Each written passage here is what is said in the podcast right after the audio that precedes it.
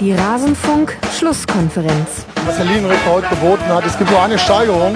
Der äh, Linienrichter den Ball bei uns ins Tor reinschießt und sagt, ich war es aber nicht gewesen. Skandal! Alles zum letzten Bundesligaspieltag.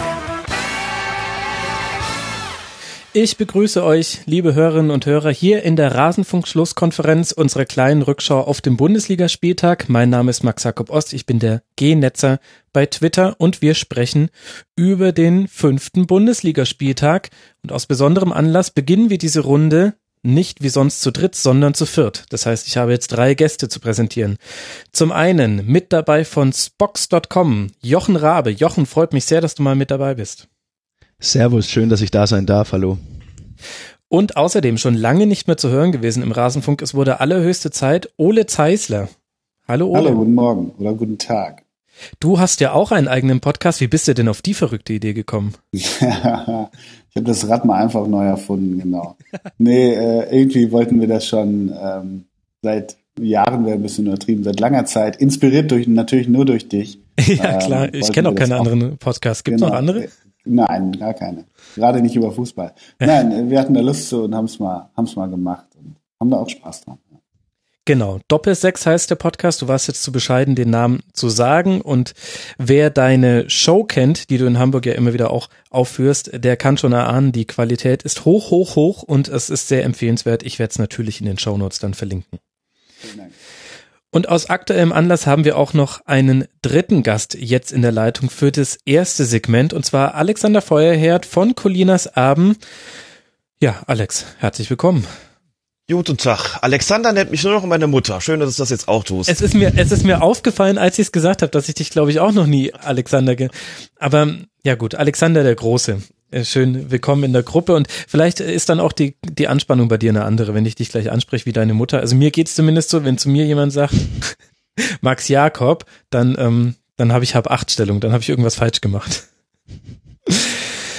Bevor wir loslegen, Alex, ähm, darf ich noch einen kurzen Teaser loswerden, ein Shameless Self-Plugging betreiben. Es gibt einen neuen Rasenfunk Kurzpass zu Giovanni Elber ein zeitloses Gespräch ist es geworden. Also ich hatte keine Lust, ihn zu befragen zu Dingen wie Lewandowski oder Neymar oder solchen Kram, sondern ich habe mit ihm über Heimat gesprochen, über seine Anfänge in Europa und über seine Rinderfarm in Brasilien. Ich hoffe, es ist ein Gespräch geworden, das auch nicht nur Bayern-Fans interessiert. Liebe Hörerinnen und Hörer, Rasenfunk Kurzpass, googelt es einfach mal oder geht auf rasenfunk.de slash Kurzpass. Da könnt ihr eine halbe Stunde Interview mit Giovanni Elber hören. Empfehlt es gerne weiter, wenn es euch gefällt. Und jetzt würde ich sagen, gehen wir rein in den Spieltag. Alex, was ist denn los mit den Schiedsrichtern? Deswegen musstest du da ja jetzt hier, hier antreten, weil die Schiedsrichter das nicht gebacken kriegen, muss ich dich am frühen Morgen, am frühen Vormittag aus dem Bett klingen, nein, nicht aus dem Bett, vom Schreibtisch wegholen. Ich, ich, ich nenne mal nur ein paar Bullet Points. Du musst jetzt nicht auf die einzelnen Szenen eingehen, das würde dann zu lang dauern. Aber wir haben im letzten Spieltag hatten wir ein nicht geahndetes Foul an Christian Gentner mit einer eigen willigen Kommunikation des DFB dazu. Wir hatten ein falsches Eingreifen des Videoschiedsrichters beim Spiel 1. FC Köln gegen Borussia Dortmund. Und jetzt an diesem Spieltag hatten wir gleich wieder beim Spiel des 1. FC Köln mehrere fragwürdige Entscheidungen, zumindest ähm, diskussionswürdige Entscheidungen, ein gegebener Strafstoß, der nicht unbedingt einer war und mögliche weitere, die vielleicht einer gewesen wären, die nicht gegeben wurden. Bei Schalke gegen Bayern gibt's auch auf der einen Seite einen Strafstoß und auf der anderen Seite nicht. Und dann haben wir auch noch die berühmte obszöne Geste von Daniel Bayer, wo sich vielleicht auch manche die Frage stellen, ja Moment mal, wäre das nicht Platzverweis ähm, gewesen und hätte da nicht auch der Videoschiedsrichter eingreifen können? Also wir haben ganz, ganz viel Aufregung rund um dieses Thema und mich würde jetzt erstmal aus deiner Expertensicht interessieren, ist denn diese Aufregung überhaupt berechtigt?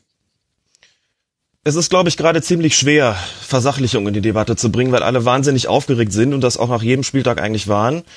Insbesondere ganz sicherlich nach dem vierten und dem fünften Spieltag. Und natürlich sind da Ungereimtheiten passiert, natürlich sind da auch Fehler passiert.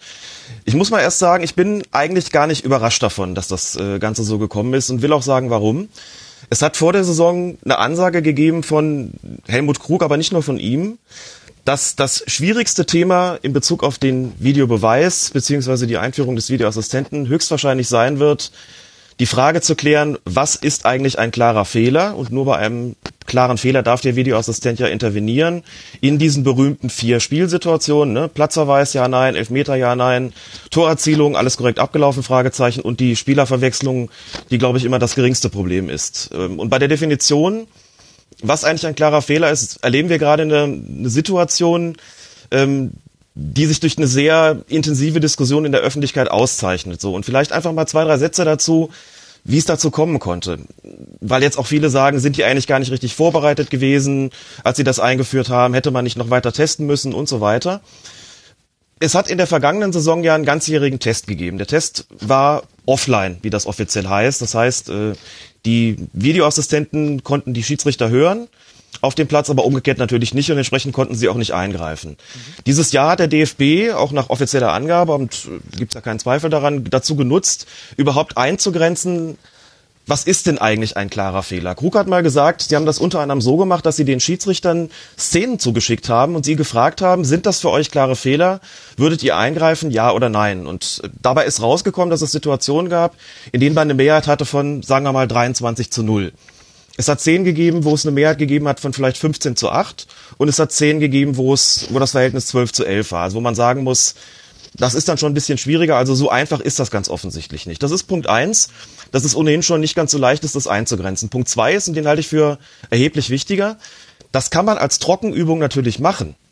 Nur wenn da die Schiedsrichter sagen, jetzt würde ich eingreifen, jetzt würde ich nicht eingreifen, dann ist in der letzten Saison ja logischerweise nichts passiert weil sie ja nicht interveniert haben. Jetzt haben wir aber die Situation des Ernstfalls und jetzt entstehen natürlich die ganze Zeit Spielsituationen, wo man drüber streiten kann, ist das jetzt ein klarer Fehler gewesen, muss man da eingreifen, ja oder nein. Ich verfolge ja die Debatten so ein bisschen und es gibt Leute, die sagen, Klare Fehler sind für Sie solche, solche Geschichten wie ein Handtor von Andreasen nicht zu erkennen. Ich glaube, da sind wir uns natürlich alle einig, dass das einer ist.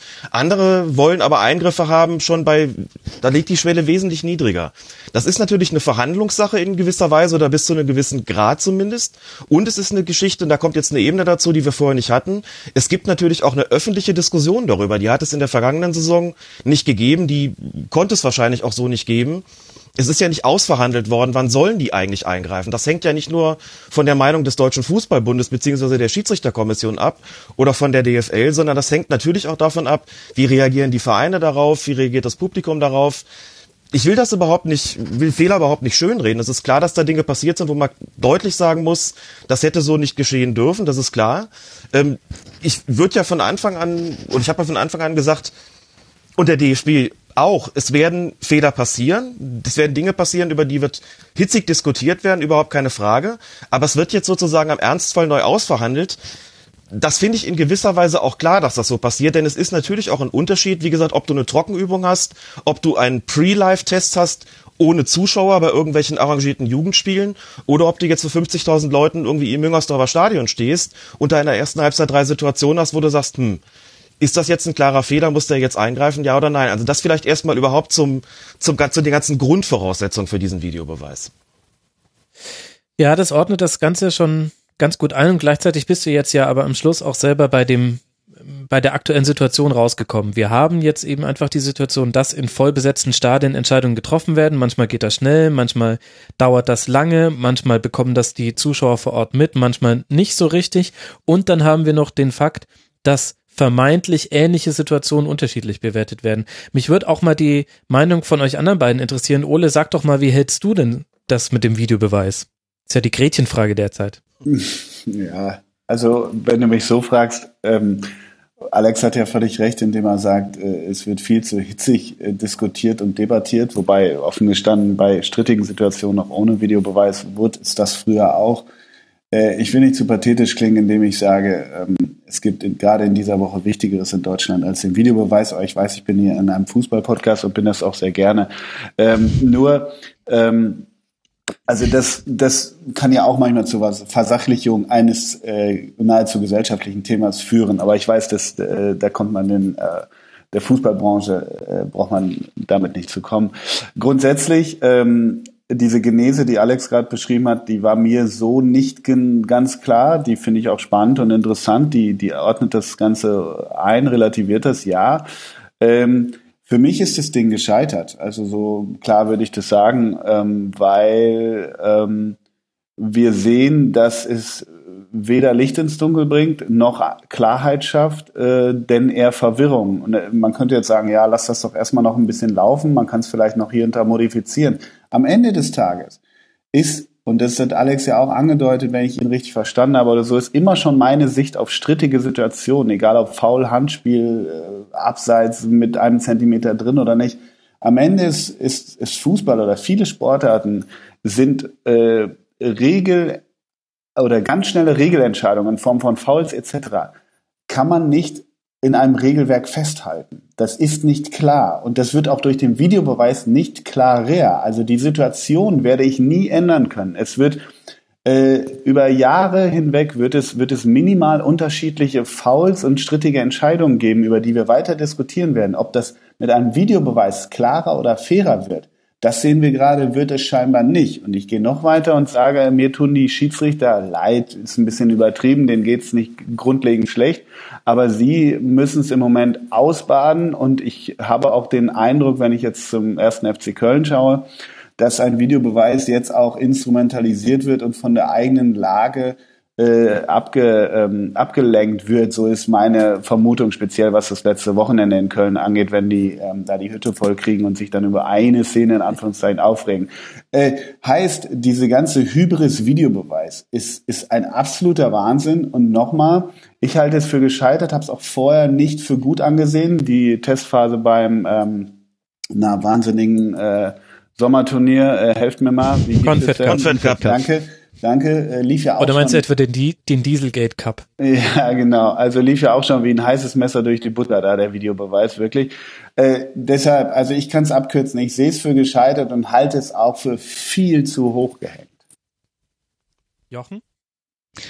Also, was mich am meisten an dieser ganzen Thematik stört, ist die Art und Weise, wie das diskutiert wird. Es ist nämlich tatsächlich, glaube ich, für die Schiedsrichter de facto aufgrund der öffentlichen Diskussion nicht wirklich leichter geworden, die Situation zu entscheiden. Wenn ich jetzt zum Beispiel gestern beim Spiel des FC gucke, da pfeift ein Martin Petersen sein erstes Bundesligaspiel. Und natürlich war das ein schwieriges Spiel im Müngersdorfer Stadion. Die Situation ist aufgeheizt. Jörg Schmatke steht das komplette Spiel beim vierten Offiziellen. Und dann äh, hast du eben so eine Situation, in der es dann diesen Videobeweis gibt und dadurch gefühlt auch die Autorität des Schiedsrichters komplett untergraben wird. Jede Situation wird gefordert, da muss der Videobeweis mit eingreifen, da muss der Videobeweis mit eingreifen. Andererseits sind da gestern auch Fehler passiert, die dem Schiedsrichter auch so nicht passieren dürfen. Ich finde, das muss man schon mal trennen. Also man muss trennen, dass es immer noch eine Leistung des ersten Schiedsrichters geben muss. Und das ist für mich ein getrenntes Thema vom Videobeweis. In der öffentlichen, da, in der öffentlichen Diskussion, würde ich mal sagen, hat sich aber die Bewertung der Schiedsrichterleistung durch den Videobeweis noch mehr verschlimmert, weil natürlich potenzielle Fehler, und da sind wir wieder bei dem Thema, was eben der Alex angesprochen hat, da sind wir wieder bei dem Thema klare Fehlentscheidung. Und das ist wirklich etwas, was schwierig zu klären ist und dadurch ist es sehr problematisch. Insgesamt sehe ich es aber schon so, dass der Videobeweis zu kritisch angegangen wird. Also ich finde, es gab in dieser Saison schon sehr viele Situationen, Abseitstore, die dann letztlich aberkannt wurden mhm. oder eben auch Elfmetersituationen, die dann letztlich gepfiffen wurden, bei denen der Videobeweis schon vieles, vieles gebracht hat. Ich sehe aber durch den Videobeweis große Probleme für die öffentliche Diskussion und für das Standing der Schiedsrichter. Ich habe da zwei Gedanken zu, die ich gerne mal an Alex weiterreichen würde. Der eine Gedanke ist, dieser unsägliche Confed Cup hat dem Videobeweis in der Bundesliga wirklich einen Bärendienst erwiesen, denn da wurde ein Videobeweis getestet unter anderen Rahmenbedingungen, als er jetzt in der Bundesliga gepfiffen wird und das können aber die Zuschauer nicht so klar voneinander trennen. Das wurde auch nicht so deutlich kommuniziert. Aber die Probleme, die man beim Confed Cup hatte mit dem Videobeweis, die waren ja wirklich grotesk. Die lagen aber halt unter anderem daran, dass die Schiedsrichtergespanne davon, damit nicht wirklich geschult wurden, dass wir sowieso die ähm, berühmte Situation bei so internationalen Turnieren haben, dass es da manchmal Sprachbarrieren und so weiter gibt. Und das war, glaube ich, schon ein, ein schlechter Start für den Videobeweis, obwohl da die Bundesliga, der DFB noch gar nichts dafür konnte. Das ist der eine Gedanke. Und der andere Gedanke, den ich habe, ist, dass man vielleicht beim Videobeweis noch deutlicher, also es gibt ja Downsides und Upsides, das ist ja klar, also Vorteile und Nachteile, entschuldigt das Denglisch. das ist branchenbedingt leider. Und ähm, die Vorteile, ich finde, das hat Jochen jetzt gerade noch mal so ganz gut angerissen. Ich finde, durch den Videobeweis hat sich auch so eine gewisse Unklarheit nach Toren zum Beispiel gelegt. Also ich habe ein sehr gutes Gefühl dabei, dass jedes Tor noch mal kurz angeguckt wird. Und ich kann dann auch also ich finde das fast befreiend, auch für alle. Natürlich ist das für die Zuschauer im Stadion nicht optimal, wenn dann vielleicht ein Tor zurückgenommen wird nach 30 Sekunden, vielleicht sogar nach einer Minute. Aber das ist doch das, worüber wir uns am meisten aufgeregt haben. Wir haben wir im letzten Jahr haben wir vor allem über falsch oder strittig gegebene Tore uns aufgeregt. Und allein da hat der Videobeweis eigentlich viel Luft rausgelassen aus der Diskussion. Jetzt haben wir uns halt ein anderes Diskussionsfeld gesucht, nämlich äh, Strafstöße und so weiter. Alex, wie denkst du zu diesen beiden Gedanken? Na, was den Confed Cup betrifft, stimme ich natürlich erstmal zu. Das war sicherlich überhaupt keine gute Premiere und dazu argumentieren, die Schiedsrichter haben das erst kurz vorher kennengelernt, ist natürlich ein richtiges Argument. Das Problem ist, es dringt zum Publikum in Deutschland im Zweifelsfalle nicht durch. Die sehen halt nur, da gibt's ein großes, offizielles, öffentliches Turnier. Wie bedeutungslos das auch immer gewesen sein mag, das ist dann erstmal nachrangig und da funktioniert Warum kommuniziert nicht so der DFB so schlecht? Warum erfahre ich alles, was ich über den Videobeweis weiß? Habe ich aus Colinas Erben, aus der Folge Kalibrare, Kalibrare. Nein, wirklich, das ist jetzt kein, kein Einschmeicheln, sondern die Abläufe, wie die Linien kalibriert werden, ähm, dass da noch ein Operator neben dem Schiedsrichter sitzt, wie das Setup ist, wie die miteinander sprechen, das weiß ich alles von euch. Warum gab es da nicht auch vom DFB noch mehr als irgendwelche Grafiken, die mir mal so zweimal bei Twitter über den Weg gelaufen sind? Meiner Ansicht nach gab es da schon deutlich mehr. Ich bin nicht so richtig der korrekte Ansprechpartner dafür, dann zu sagen, wie weit das durchgedrungen ist. Also es ist im Vorfeld der Saison schon einiges gesagt worden. Ich erinnere mich zum Beispiel an einen wirklich ausgezeichneten, kann ich den Kollegen gleich mal loben, Artikel auf Spox, einen sehr, sehr umfangreichen Artikel auf Spox, der für mich zu den besten überhaupt gehört hat. Nach einer Pressekonferenz, glaube ich, mit äh, Helmut Krug war das, wo nochmal ganz detailliert und dezidiert aufgezählt worden ist, was läuft wie ab. Und das ist eigentlich, das ist ein Ding, das kann man immer wieder aus dem Archiv ziehen und, und vorlegen. Was dann nicht mehr so gut gelaufen ist, in meinen Augen, ist dann die Kommunikation nach Saisonbeginn. Da hätte ich mir in der Tat auch mehr Transparenz gewünscht, mehr öffentliche Auftritte gewünscht, in denen vielleicht deutlich gemacht wird, warum ist das ein oder andere so und nicht anders gelaufen und warum war es möglicherweise auch falsch. Helmut Krug hat gestern beispielsweise dann mal wieder die Stimme erhoben, war in einem Interview der, äh, der Sportschau und hat was gesagt zu dem Strafstoß, der Strafstoßentscheidung da beim Spiel Schalke gegen Bayern, zu dem Handspiel. Aber insgesamt ist da so, hat's da an der Stelle dann nachgelassen mit der, mit der Öffentlichkeitsarbeit und mit der Transparenz, wo sie besonders gefordert werden, worden, äh, gefordert gewesen wäre.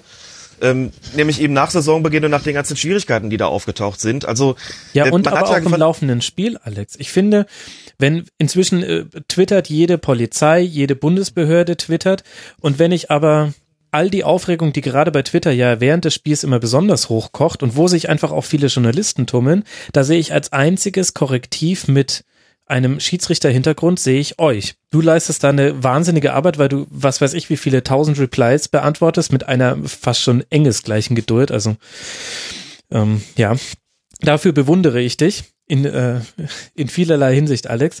Aber warum zum Beispiel greift der DFB da nicht auch schon live ein und versucht da die Journalisten vor allem abzuholen, damit auch die Berichterstattung vielleicht ein bisschen differenzierter ausfallen kann. Zum Teil ist es sicher gewollt, dass es jetzt auch so eine populistische, früher war alles besser Debatte geworden ist. Und zum Teil ist es, glaube ich, aber auch einfach nicht genaue Sachkenntnis.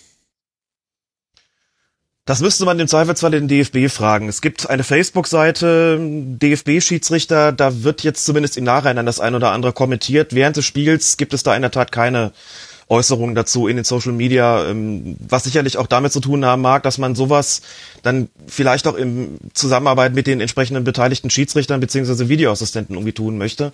Also das ist aber eine Frage, die muss man im Grunde genommen den DFB stellen. Ich denke schon auch, dass da wie gesagt noch Spielraum ist, was das Thema Transparenz betrifft. Das, das ist klar. Ähm, das würde ich überhaupt nicht in Abrede stellen woran es, worum es mir noch zu tun wäre, auch gerade in Bezug auf die Versachlichung der Debatte. Ich habe das eben vergessen zu sagen, würde es, ich glaube, es passt tatsächlich auch ganz gut an diese Stelle jetzt rein. Ähm, es ist eben auch schon schon angesprochen worden. Ich gab ein Wort in den vergangenen Tagen, eigentlich seit Saisonbeginn, immer wieder gehört, und das ist das Wort gefühlt. Gefühlt ist das so und so. Gefühlt ähm, greift der Videoassistent zu häufig ein, manche sagen vielleicht auch zu selten, Gefühl ist das Spiel zu lange unterbrochen. Ja, Gefühl, Gefühle sind die neuen Fakten, Alex. Genau, gibt's keine klare Linie bei den Interventionen, gefühlt machen die Videoassistenten viel zu viele Fehler. Also vielleicht zwei Dinge dazu. Was sich objektivieren lässt bis jetzt, ist auf jeden Fall die Zahl der Korrektureingriffe durch den Videoassistenten.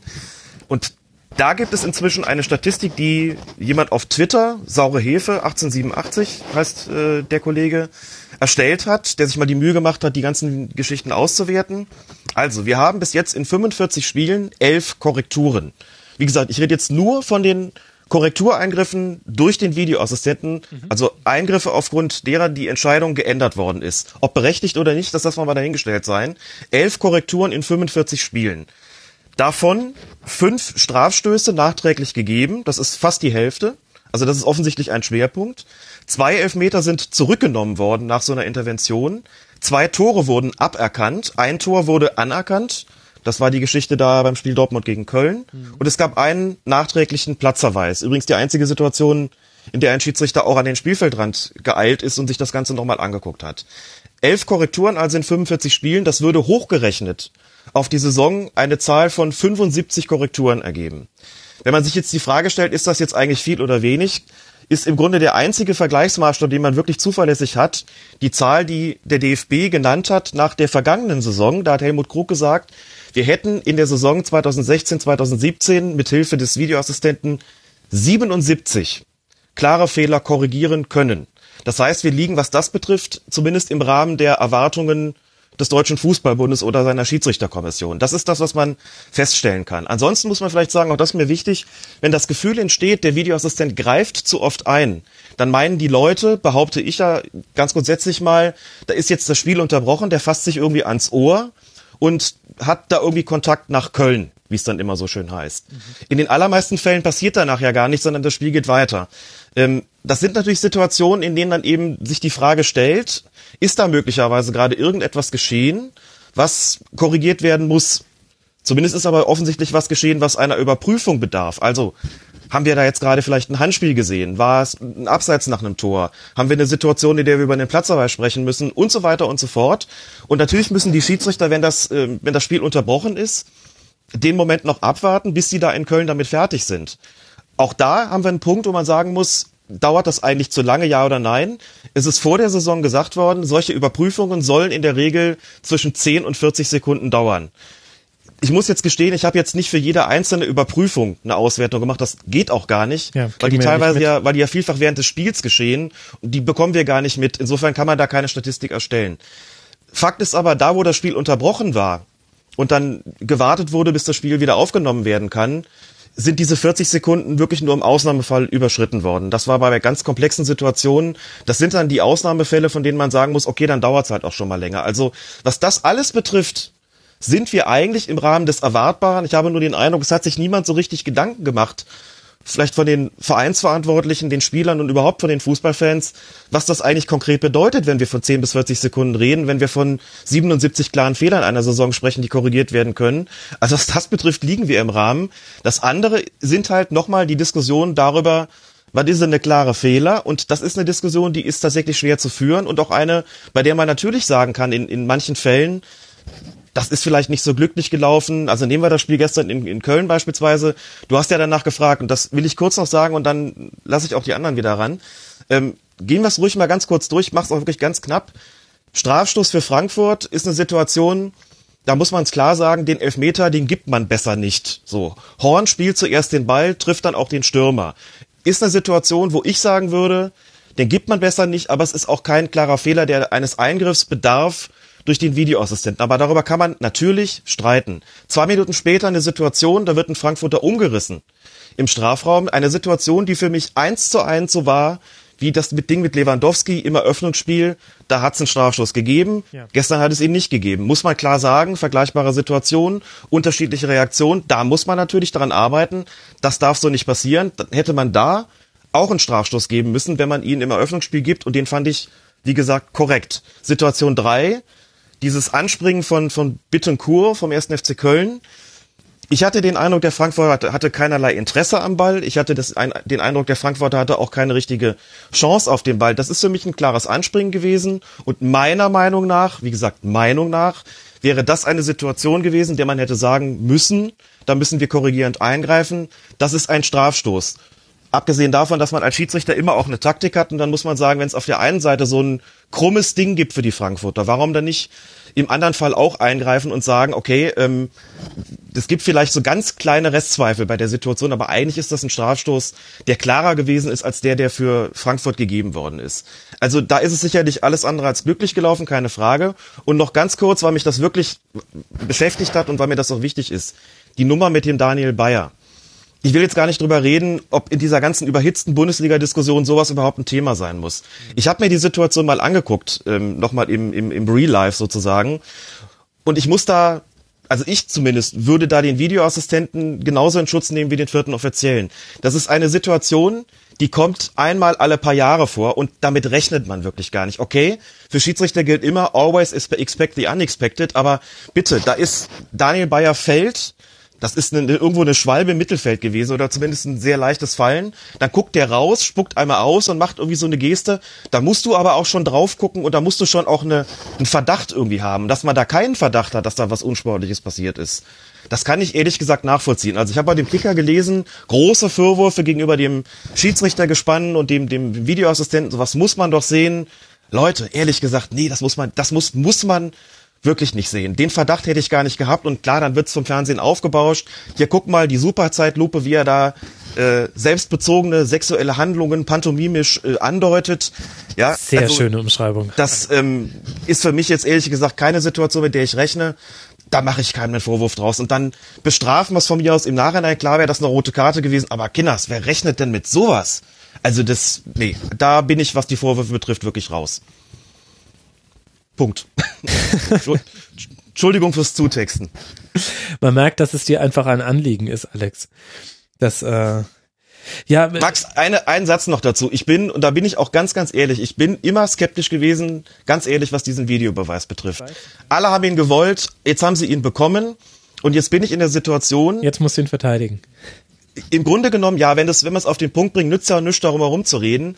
Ähm, natürlich versetze ich mich in die Kollegen rein. Natürlich spreche ich auch mit, mit einem Teil dieser Kollegen oder auch mit den Operatoren und krieg so ein bisschen auch was von, von innen mit, wie das Ganze läuft. Und muss sagen, klar, jetzt bin ich in der Situation zu gucken, wenn wir ihn doch schon haben, wie läuft er dann eigentlich? Mir nützt jetzt ehrlich gesagt aus meiner Position auch nicht wirklich die Fundamentalopposition, auch wenn ich die Argumente dagegen verstehen kann. Aber klar bin ich jetzt auch in der Situation, das irgendwie mir anzuschauen, zu erklären, zu versuchen zu versachlichen. Das alles vor dem Hintergrund, dass ich natürlich eine gewisse Skepsis habe ähm, gegenüber dieser ganzen Angelegenheit, aber sage, okay, ähm, jetzt geben wir dem Ganzen doch bitte auch eine faire Chance. Ich würde überhaupt in der ganzen Geschichte nicht von Gerechtigkeit sprechen wollen, sondern von Fairness. Einfach mal ein bisschen tiefer hängen alles. Nicht über Gerechtigkeit sprechen ist so ein großer Begriff. Einfach über Fairness sprechen. Und das gilt auch für den Videobeweis und die Leute, die ihn umsetzen müssen. Aber Alex, du sagtest gerade, äh, wenn ich dich richtig verstanden habe, alle wollten ihn. Ist das so? Den Eindruck hatte ich schon, ja. Die Stimmen waren sehr, sehr zahlreich. Die Vereine haben ihn sich, sich gewünscht. Die Schiedsrichter waren, das muss man auch klar sagen, haben auch zumindest offiziell geäußert. Sie freuen sich darauf. Sie sind froh, dass sie dann eben nicht mehr die Deppen der Nation sind. Das ist korrekt. Jetzt sitzt die Schiedsrichter hinter den Monitoren sozusagen. Also ich hatte schon den Eindruck, dass das äh, insgesamt ähm, tatsächlich so erwünscht gewesen ist äh, das war nicht, von den also, allermeisten. Ja, du nicht? Ich kann da, Nee, ich kann da auch nur von Eindrücken und Empfinden, mhm. also Gefühle sind ja die neuen Fakten, habe ich gelernt. Ja. Ähm, ist nicht so mein Eindruck gewesen. Also ist ja immer die Frage, in welcher Blase man, man sich bewegt. Aber so, das war ja von offizieller Seite, sprich Vereins- und Schiedsrichterwesen, war das schon eher der Eindruck, gebe ich recht, so in einer, ich sag mal, in meinem Umfeld, in dem ich mich bewege, war das nicht mein Eindruck. Aber das kann ich jetzt nicht belegen. Deshalb habe ich nur aufgehorcht, als du das sagtest. Ja, also ich nehme auch nicht für mich in Anspruch, das objektivieren zu können. Vielleicht einen Satz noch dazu, weil ich das auch jetzt verschiedentlich gelesen habe. Man hätte das doch alles noch länger testen sollen. Auch da vielleicht ein Fakt dazu, der von Gefühlen wirklich unabhängig ist. Im März 2016 hat das IFAB, also das International Football Association Board, eine zweijährige Testphase beschlossen. Es war vollkommen klar, wir werden ein Jahr haben, das Ganze offline zu testen. Das ist geschehen. Und ein weiteres Jahr, in, der das Ganze, in dem das Ganze online getestet werden kann. Das heißt, der DFB hatte im, und die DFL hatten im Grunde nur die Chance, das in dieser Saison einzuführen, sonst wäre das Ding nämlich perdu gewesen. Also man konnte das jetzt nicht noch groß bei irgendwelchen U-Turnieren noch weiter testen. Es hat ja Tests gegeben in diesem, äh, dieser Weltmeisterschaft da, was war es, U20, glaube ich. Ne? Mhm. Ähm, aber noch viel mehr Zeit wäre dafür einfach letzten Endes gar nicht übrig geblieben. Also man musste das Ganze jetzt einführen. Und da sieht man eben, wenn man es am Ernstfall testet, dann kommt man noch mal zu einer Neuverhandlung gewisser Regularien, wie eben der Frage, was ist ein klarer Fehler. Und insofern, um auf den Anfang zurückzukommen, bin ich auch nicht überrascht, dass die Diskussionen so, jetzt so verlaufen. Ich habe sie ehrlich gesagt erwartet, wenn auch vielleicht nicht ganz so intensiv, nicht ganz so überhitzt und aufgeregt, wie sie momentan stattfinden. Aber da bin ich vielleicht auch naiv gewesen. Aber das ist ja, also das klingt für mich, das war mir jetzt auch nicht klar, ich bin da nicht so nicht so im Film wie du, aber das klingt ja nach einer Reißbrett, also nicht nach Reißbrettentscheidung, aber wenn du sagst, das musste jetzt geschehen, dann, dann klingt das für mich ehrlich gesagt weiterhin etwas unvorbereitet oder nahezu naiv. Das muss ich schon noch sagen. Und ich will, ich will noch einen anderen Punkt anbringen. Ähm, also die weil bei mir geht es eher um Gefühle als um Fakten, habe ich ja vorhin schon angedeutet. Ich, ich kann mit der ganzen Sache wenig anfangen und bleibe nochmal dabei, auch wenn ich redundant das wiederhole. Ich bleibe dabei, dass ähm, einfach auf einer anderen Ebene jetzt versucht wird, also sprich durch die Operator oder die Videoassistenten in Köln, dass auf einer anderen Seite versucht wird, die einzelnen Situationen, die immer, immer unterschiedlich sind und für mich nie vergleichbar sind. Es gibt keine gleichen Situationen dass einfach auf einer anderen Ebene versucht wird, diese mehr in eine Form zu gießen, heißt zu bewerten. Das wird nicht gelingen, dabei bleibe ich. Aber ein anderer Punkt ist die Sache, weil ich glaube, Max, du, du hast es angebracht, dass du so sagtest, ja, ähm, die fassen sich dann ans Ohr und, und ich, da ist so ein, ich finde, es ist so ein neues Tempo am, am, am Fernseher, will ich sagen, also in den Schnitten der Regie, ist so ein neues Tempo, ein neues Abbild, kommt zu mir nach Hause, wenn ich Fußball schaue. Der will sagen, es fällt ein Tor, es ist eine strittige Entscheidung. Ich sehe nicht die Emotion, die vielleicht auch gleich zurückgerufen wird. Das klingt jetzt wieder sehr, sehr fan- und traditionalistisch, wie auch immer, aber Emotion ist nicht ganz unwichtig. Deshalb man, ne? Äh, was ich sagen will ist, gestern habe ich bei ein, zwei Spielen beobachtet, da kam eine Situation, meist ein Tor, ich erinnere nicht genau, welche, welche Spiele das waren, aber ich kriege erstmal gefühlt zwölf Sekunden ja. den Schiedsrichter in einer, in einer closen Einstellung, wie der sich am Ohr rumfummelt. Ja, genau, das ist mir auch aufgefallen. Brauche ich nicht. Brauche ich nicht. Aber das kann, ähm, kann ja auch gelöst werden. Vielleicht haben wir da in hm. Zukunft standardmäßig immer ein Splitscreen, wo du im Großen ja, siehst. aber brauchst du das? Willst du das haben? Boah, Im Großen siehst du, wird ey, und rechts unten ist einfach nur kleiner Schiedsrichter. Ja, und rechts unten ist Crunchips oder was? Nee. Nein, ich will also, keine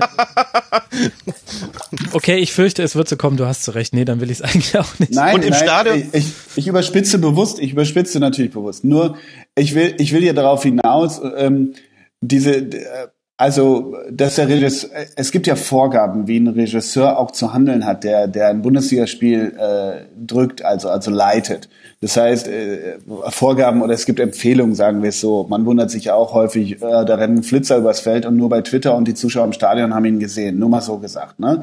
Will sagen, ich glaube, dass, dass da auch Vorgaben klar sind. Hallo, wir haben jetzt den Videobeweis. Schneid nach der Situation sofort den Schiedsrichter, denn der Zuschauer soll wissen, soll ein Gefühl bekommen. So, wir haben diesen Videobeweis jetzt installiert. Das ist oft so, ähm, wie soll ich sagen, von der DFL meistens so so sehr gewollt, sehr aufoktroyiert. Das hat sicherlich seine Bewandtnis, weil es gehört ja jetzt neuerdings dazu. Ich kann mit diesen Schnitten, das will ich sagen, das fiel mir gestern extrem auf, so wenig anfangen, weil ich möchte sehen, äh, keine Ahnung, ähm, wie Raul Bobadilla seine 45 Tattoos äh, küsst äh, und was weiß ich nicht alles. Also jetzt das dauert aber länger als eine Videobeweisentscheidung. Hast du recht, aber hast du recht.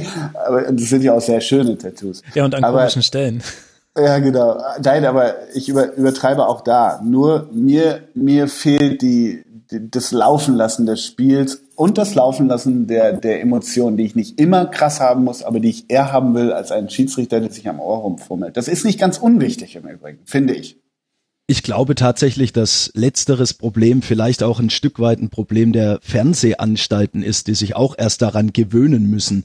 Wenn ich beispielsweise gestern an das zweite Tor des BVB denke, als Jamolenko eben von rechts nach innen schießt und Aubameyang schiebt den rein, da ist dann sofort am TV erstmal die Reaktion, zählt der, zählt der nicht? Man genau, ich glaube, die Szene meinte ich auch. Entschuldigung, ja. Hm? Hm? Ja, genau. Also da musste ich jetzt gerade, als du das ausgeführt hast, sofort dran denken, dass man jetzt mittlerweile immer erstmal die Reaktion hat, zählt der, zählt der nicht. Man äh, nimmt das immer so ein bisschen in Zweifel und was Max vorhin als positiv angeführt hat, nämlich dass man jetzt ein gutes Gefühl hat, wenn ein Tor äh, erzielt wurde und wenn es gegeben wird, dann wurde es auch zurechtgegeben. Andererseits ist dieser Moment direkt nach dem Tor, der Zweifel, zählt dieses Tor jetzt, der ist, an den muss man sich vielleicht noch gewöhnen und vielleicht müssen sich auch, wie du das eben ausgeführt hast, die Fernseh, äh, die, die Sendeanstalten erst daran gewöhnen, das von der Regie ein bisschen anders zu gestalten, weil es war wirklich, also dieses BVB-Tor von Aubameyang war wirklich ein Beispiel, wo ich gedacht habe, ja, äh,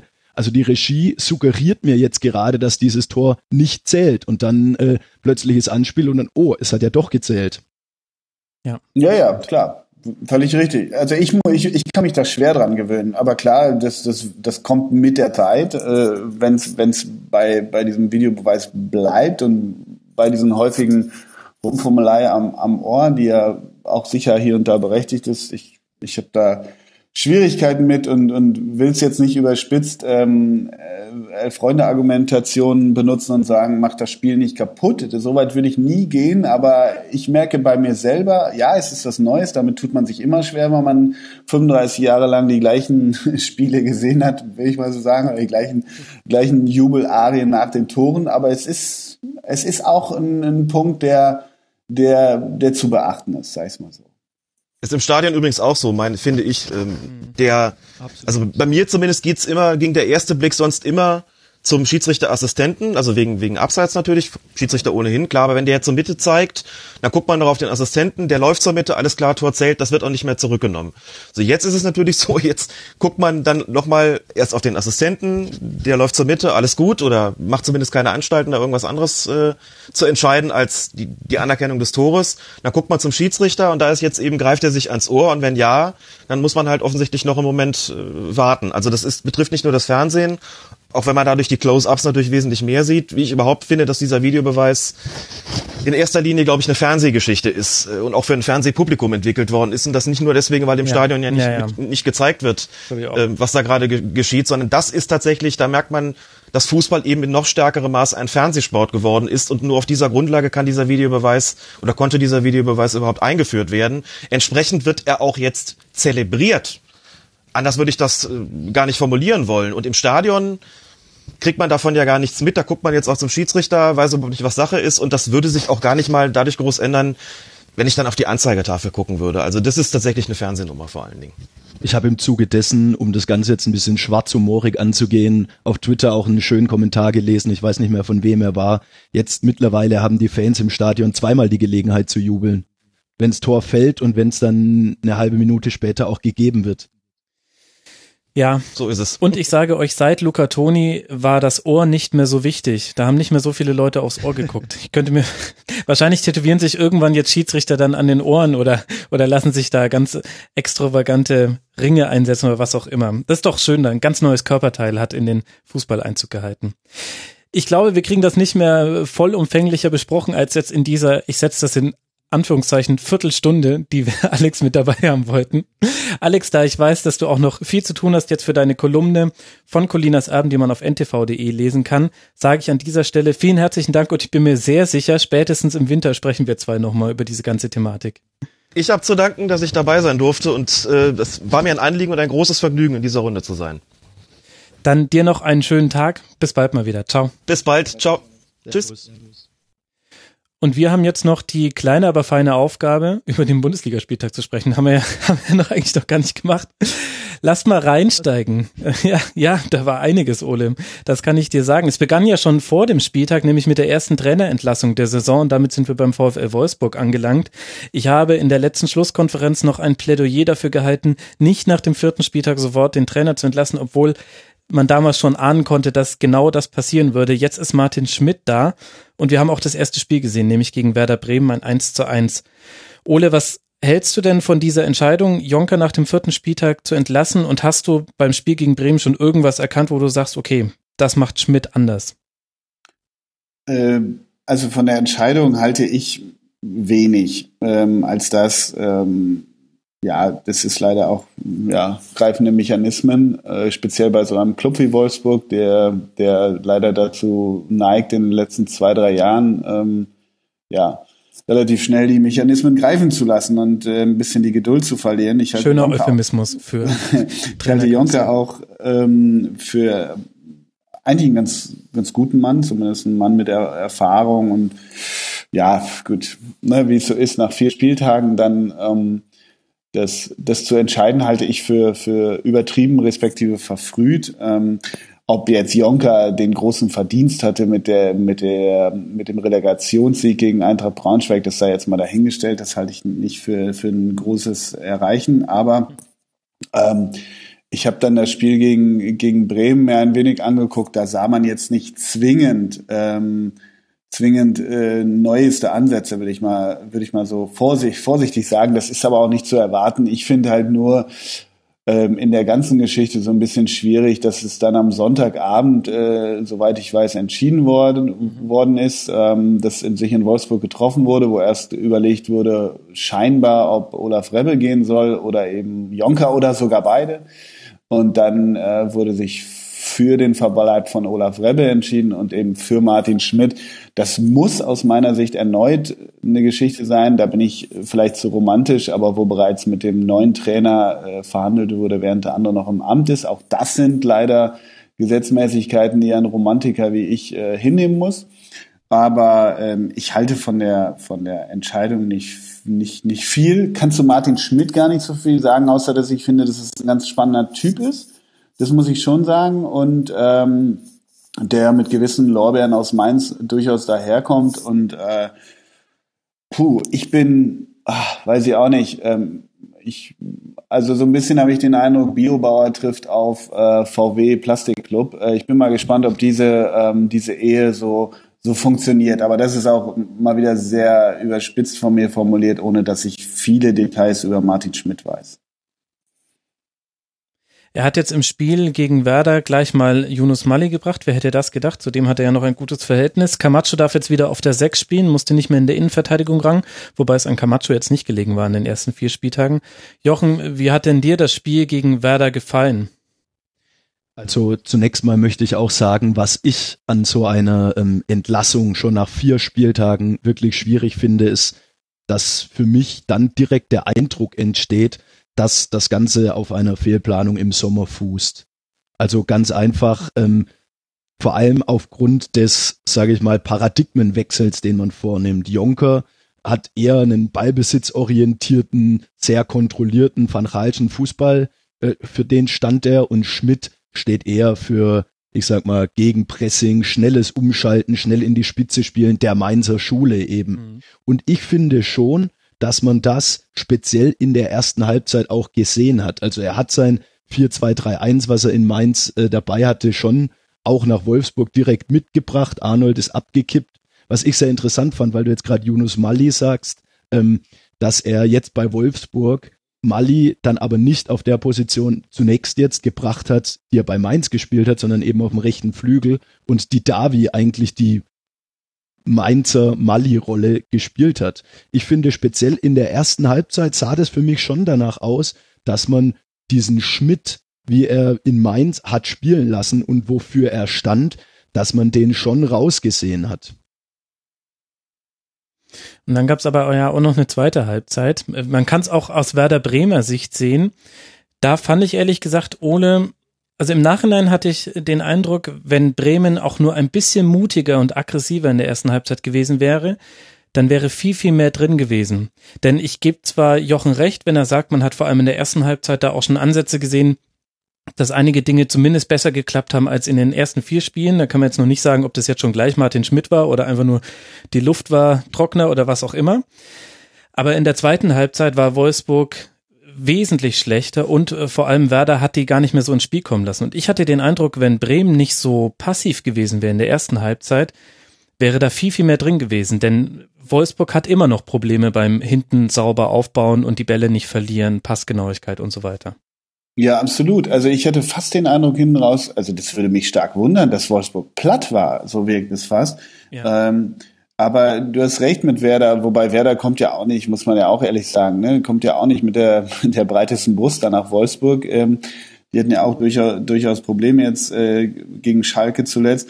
Aber äh, die sind ja auch, ich meine, man muss auch mal sehen, die da spielen, äh, klar, Keins und Bartels vorne und dann sind dahinter schon Delaney und Gondorf. Das sind für mich gefühlte Achter, wenn nicht gar Sechser. Ähm, also das ist jetzt auch nicht das äh, rein von der Ausrichtung her das, das Offensivfeuerwerk, mit denen die dann, ähm, dann da um die Ecke kommen. Sie haben dann in der zweiten Hälfte, vielleicht war es das auch, dann haben sie den Belfodil äh, äh, dann zu, für, für Jerome Gondorf, den ich, glaube ich, noch aus Stuttgarter Kickers Zeiten wirklich als, als Sechser, wenn nicht gar als, als, als äh, Abwehrspieler in Erinnerung habe, wie dem auch sei, ähm, haben sie das dann ein bisschen umgestellt und wurden mutiger und mutiger, weil, äh, äh, weil sie da an irgendwas schnupperten, auch völlig zu Recht, wie gesagt. Und äh, da kann dann, ich meine auch irgendein Ton, wenn ich gar von Schmidt selber so ein bisschen auch gehört zu haben, dass sie, dass die damit am Ende sogar äh, ganz, ganz gut leben können, was, was auch einfach mal zeigt, äh, in was für Fahrwassern Wolfsburg im Moment äh, schwimmt, wenn sie, natürlich sagt ein neuer Trainer nicht, ja, das war der große Scheiß, ist mir auch klar, dass der irgendwie dann versucht, äh, äh, Markus Gistolesk immer das Positive zu sehen, aber ähm, was gar nicht da war. Aber ähm, ich, äh, du hast recht, also das war schon, da war viel mehr drin für Werder. Aber wie gesagt, das sind zwei Teams, die im Moment alles andere als irgendwie groß aufspielen und, und die breiteste Brust haben. Ja gut, aber da muss man äh, äh, Schmidt insofern ein bisschen zur Seite springen, dass er die Mannschaft am Montag das erste Mal trainiert hat und was soll er dann sagen nach der ersten Leistung? Er kann sich ja jetzt nicht hinstellen und sagen, ja, wir hätten jetzt gerne Werder 4-0 aus dem Stadion geschossen, weil ich sag mal, so schlecht war der Auftritt von Werder jetzt eben auch nicht. Und wie gesagt, in der zweiten Halbzeit als Belfodil kam, als äh, Bargfrede kam, da lief das Ganze viel besser. Ich meine, in der zweiten Halbzeit hatte Werder, glaube ich, irgendwie 6 zu 0 Chancen oder ähnliches. Ja. Also die haben wirklich die zweite Halbzeit, als sie den Spielstil, als sie nicht mehr ganz so tief standen, sondern ein bisschen mehr das Spiel an sich genommen haben, hat das Werder total dominiert und letztlich muss ich dann Schmidt hinstellen und sagen, wir sind mit dem Punkt zufrieden, weil aufgrund der zweiten Halbzeit mussten sie auch mit dem Punkt zufrieden sein. Ja, hast du völlig recht. Ich meinte auch äh, das Positive, das Marco, Markus Gistoleske meinte ich auch Markus Gisto. So, ja, das habe ich schon verstanden. Hatte eigentlich gar nichts mit Wolfsburg zu tun. Den Eindruck hatte ich bei dem Kommentar auch, ja. Ja, ich würde sogar im Gegenteil sagen, ich finde, dass Werder Bremen ein gutes Spiel gemacht hat mit eben der einen Einschränkung, dass ich finde, in der ersten Halbzeit hätte man ruhig mal zumindest phasenweise die Aufbauspieler von Wolfsburg anlaufen können, weil die waren nicht so sicher, wie es, äh, also dem wurde einfach sehr, sehr viel Platz gelassen und deswegen hat sich das ganze Spiel in die Hälfte von Bremen verlagert und die Kontermöglichkeiten, die es dann gab, die kamen nie zustande weil da einfach noch zu viele leichte Fehler passiert sind. Das war lätschert, würde Matthias Sammer sagen, fand ich die erste Halbzeit. Aber äh, davon abgesehen fand ich, dass es wirklich ein mutmachender Auftritt aus Bremer Sicht war, denn die kommen ja auch mit Verletzungssorgen. Also Max Kruse vorne drin fehlt denen halt wahnsinnig, aber da haben Bartels und Keins, der ja auch einige Chancen eingeleitet hat, hatten keinen so schlechten Tag. Und wenn Gebre Selassie ein bisschen mehr Glück im Abschluss hat, dann nehmen die da einen Dreier mit nach Hause und stehen eben nicht bei zwei Punkten, so wie jetzt nach dem Spieltag. Also ich fand. Vor allem, vor allem war Keins, als er zurückgezogen wurde eben und nicht mehr in der Spitze gespielt hat, in der zweiten Halbzeit wirklich richtig, richtig stark.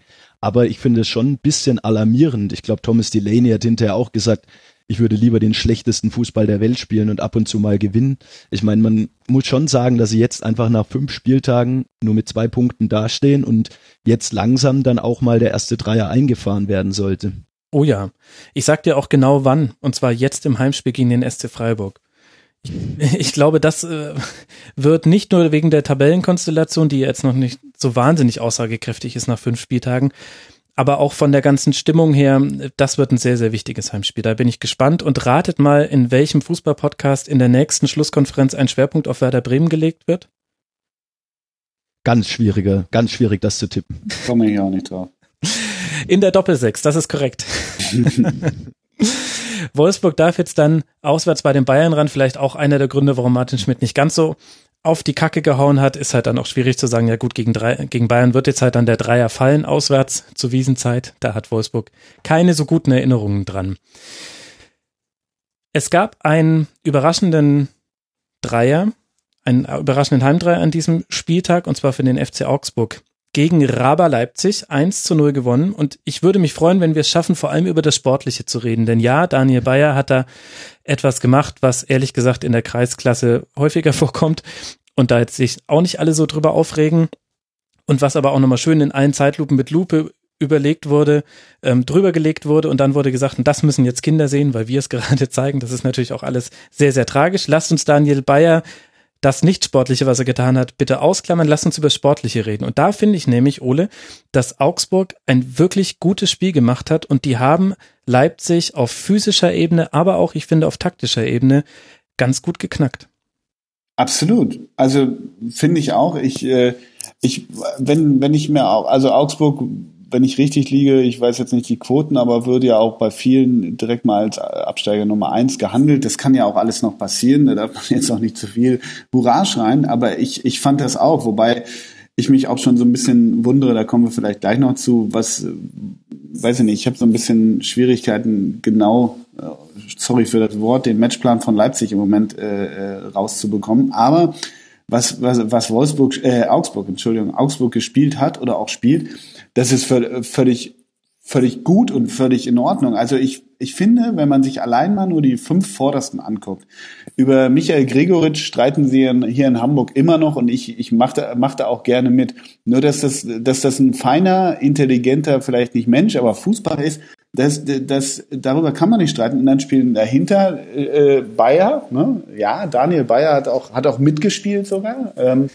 ähm, und Mora weg. Und dann hast du vorne Kajobi Finn Bogerson. Das ist doch erstmal, denke ich, so von meinem reinen Empfinden, wenn man jetzt nur vom, vom Talent, von, von der äh, von diesen fünf Spielern, ohne jetzt direkt auf die taktische Ausrichtung einzugehen, ausgeht, dann ist das für mich Bundesliga neunter Platz, rein die Offensive jetzt erstmal. Und dann wundert mich nicht, wenn, wenn irgendwie ähm, sie es schaffen, Leipzig so zu beschäftigen, ähm, irgendwie auch weiß ich nicht, ich habe ich hab so den Eindruck, dass dieses, dieses, dieses mega krasse Gegenpressing von, von Leipzig irgendwie im Moment weiß ich nicht, entweder nicht funktioniert oder Hasenhüttel ein bisschen, bisschen das gebremst hat, ist fast mein Eindruck. Und nochmal, ähm, die haben die absolut, ich glaube gar nicht taktisch zwingend in die Schranken gewiesen, sondern eher so mit, mit so einer, mit so einer Überfallnummer war eher so mein, mein Eindruck. Und äh, ja, das hatte absolut seine Berechtigung, was, was die einerseits gespielt haben, aber auch, dass sie gewonnen haben. So war mein Eindruck in dem Spiel, ja ich glaube, dass sie bei dieser Überfallnummer, speziell in der Anfangsphase, wirklich auch von der hohen Rotation der Leipziger profitiert haben, weil was Leipzig in der Anfangsphase da veranstaltet hat, hat ja beinahe an Dortmund gegen Tottenham erinnert. Sie standen mit der Viererkette extremst hoch, also wirklich an der Mittellinie und sind mit ganz, ganz einfachen Pässen total schnell ähm, quasi überlaufen worden. Und das hatte schon auch ein bisschen, denke ich, damit zu tun, dass Leipzig so viel durchrotiert hat und ganz offenbar defensiv, vor allem in der Anfangsphase, die Abläufe einfach nicht gestimmt haben. Und da muss man Augsburg schon sagen, Chapeau, das haben sie wirklich extrem gut ausgehebelt und ich meine, das Tor, das machen sie schon auch sehr, sehr gut. Was war denn eigentlich, wo du sagst, die, die haben durchrotiert, ne? Das habe ich jetzt gar nicht, weil ich hatte das Spiel äh, äh, von Leipzig gegen Gladbach mir angeguckt, vergangenen Samstagabend, und da äh, hat der, ich kriege den Namen immer nicht so hin, wie heißt der? U Upamecano, Upamecano. ist das richtig? Mhm. War der eigentlich verletzt? Der hat jetzt gar nicht gespielt, ne? Äh, der war verletzt, ja, okay, okay. Weil das schon, ja, das scheint eine, neben Orban eine ziemliche Säule da, da zu sein, die scheinen auch eingespielt zu sein, deshalb, deshalb hast du recht, dass da sicher einiges schiefläuft. Und wenn du dann so hoch stehst, da, da kriegst du die Abstimmung mit einer neuen Besetzung sicherlich nicht so gut hin. Das war dann da eben, eben zu sehen. Das ist dieser Fußball, den Lucian Favre bei Gladbach immer gespielt hat. Am liebsten 70 Meter vorm eigenen Tor die Viererkette hinstellen und dann immer äh, ins offene Messer ein bisschen laufen. Wobei da hat das meist geklappt. Aber das nur zu, als Randaspekt. Du bist ein Romantiker, sogar wenn wir über das Jahr 2017 sprechen, kommst du mir nochmal mit Lucien Favre und Gladbach. Natürlich. Ich, man muss natürlich auch sagen, also ja, ich habe die Rotation im Nachhinein auch nicht so ganz verstanden. Im Vorhinein dachte ich mir, naja, kann auch klappen, wenn man aggressiv einfach in die Zweikämpfe reingeht. Und dann fehlt halt einfach auch ein Cater. Das ist, glaube ich, schon auch so ein kleiner X-Faktor bei Leipzig. Das ähm, ist nochmal ein anderes Spiel, wenn er nicht auf dem Platz steht. Und ein Forsberg kam ja auch erst zur 60. Minute. Also da vielleicht hat da, haben da schon mal ein paar Prozentpunkte gefehlt. Und dann muss man aber auch sagen, Jochen, Augsburg hatte jetzt am letzten Spieltag und an diesem Spieltag auch jeweils den Segen, das 1 zu 0 zu schießen. Und ich glaube, es gibt ganz wenige Mannschaften, gegen, den, gegen die du ungerner 0-1 hinten liegst.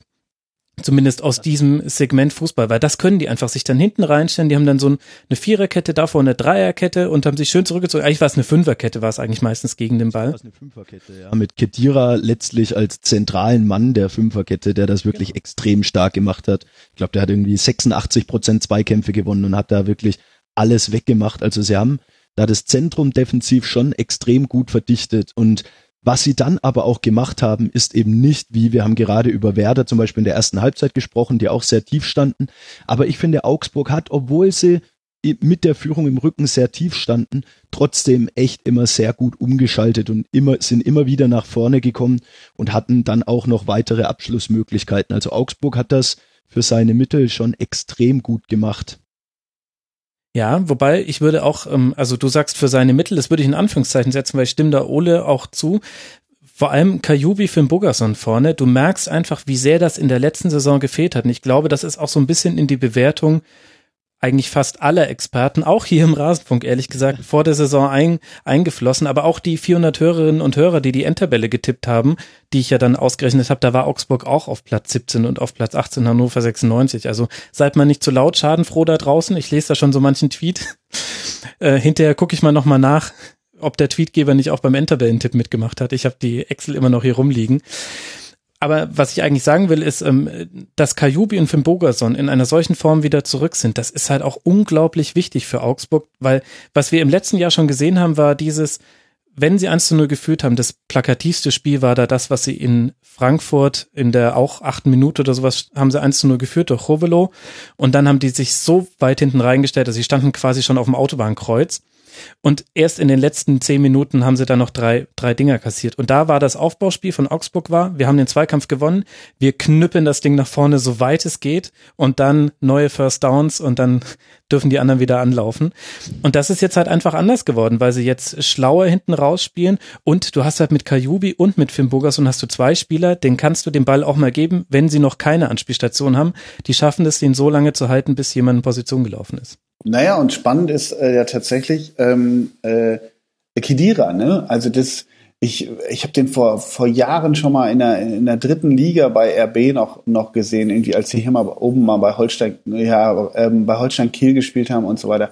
Ähm, da habe ich schon gedacht, ja, also man wird natürlich eh auf so einen Typen aufmerksam wegen des Namens, das ist das eine, aber da dachte ich auch, feiner Fußballer, total gute Übersicht und vor allem spielt spielt ruhig hinten raus, spielt einen ganz abgeklärten Ball, ähnlich wie sein Bruder, aber eben deutlich defensiver. Und das finde ich irgendwie, keine Ahnung, ich, ich hatte ihn immer so ein bisschen auf dem Zettel und bei Raba hat's nicht, hat's nicht funktioniert. Jetzt ist er nach äh, zu Augsburg. Irgendwie, keine Ahnung, freut mich das, weil wenn wir wenn du sagst, Max, äh, spielen vernünftig hinten raus, das stimmt einerseits, aber äh, daneben spielt halt auch Martin Hinteregger. Also das ist irgendwie so, der hat eine Spieleröffnung, die hatte, da hatte Marcelo Pletsch früher eine bessere, würde ich jetzt mal so behaupten. Deshalb ist das schon interessant, dass dass da auch ein hölzerner bei allem Respekt ein etwas hölzerner ähm, äh, Außenmann in der in der Viererkette oder äh, eine Dreierkette war es ja, glaube ich, mhm. ähm, neben Kedira, ähm, dass die so einen Aufbau in Anführungszeichen hinkriegen, das ist schon, das beeindruckt mich. Ist ja letztendlich nur äh, Respekt dann von Manuel Baum. Ne? Heißt der Manuel? Ja, ne? Manuel ja, Baum. Manuel Baum. Ja. Ähm, das ist schon gut. Also irgendwie, äh, mir, mir gefällt das sehr. Ich bin gespannt, wie, wie, wie, wie lange sie das halten können, aber das ist schon A, überraschend und in dieser fest zementierten Liga sind wir gern für Überraschungen zu haben äh, und bin gespannt, wie lange das anhält da, ja. Und ich finde auch, vielleicht greift das ein bisschen zu weit und vielleicht ist das noch zu früh des großen Lobes, aber wenn wir bei Rani Kedira bleiben, ich finde tatsächlich, er hat ja auch nicht von Anfang an der Saison in der Startelf gestanden.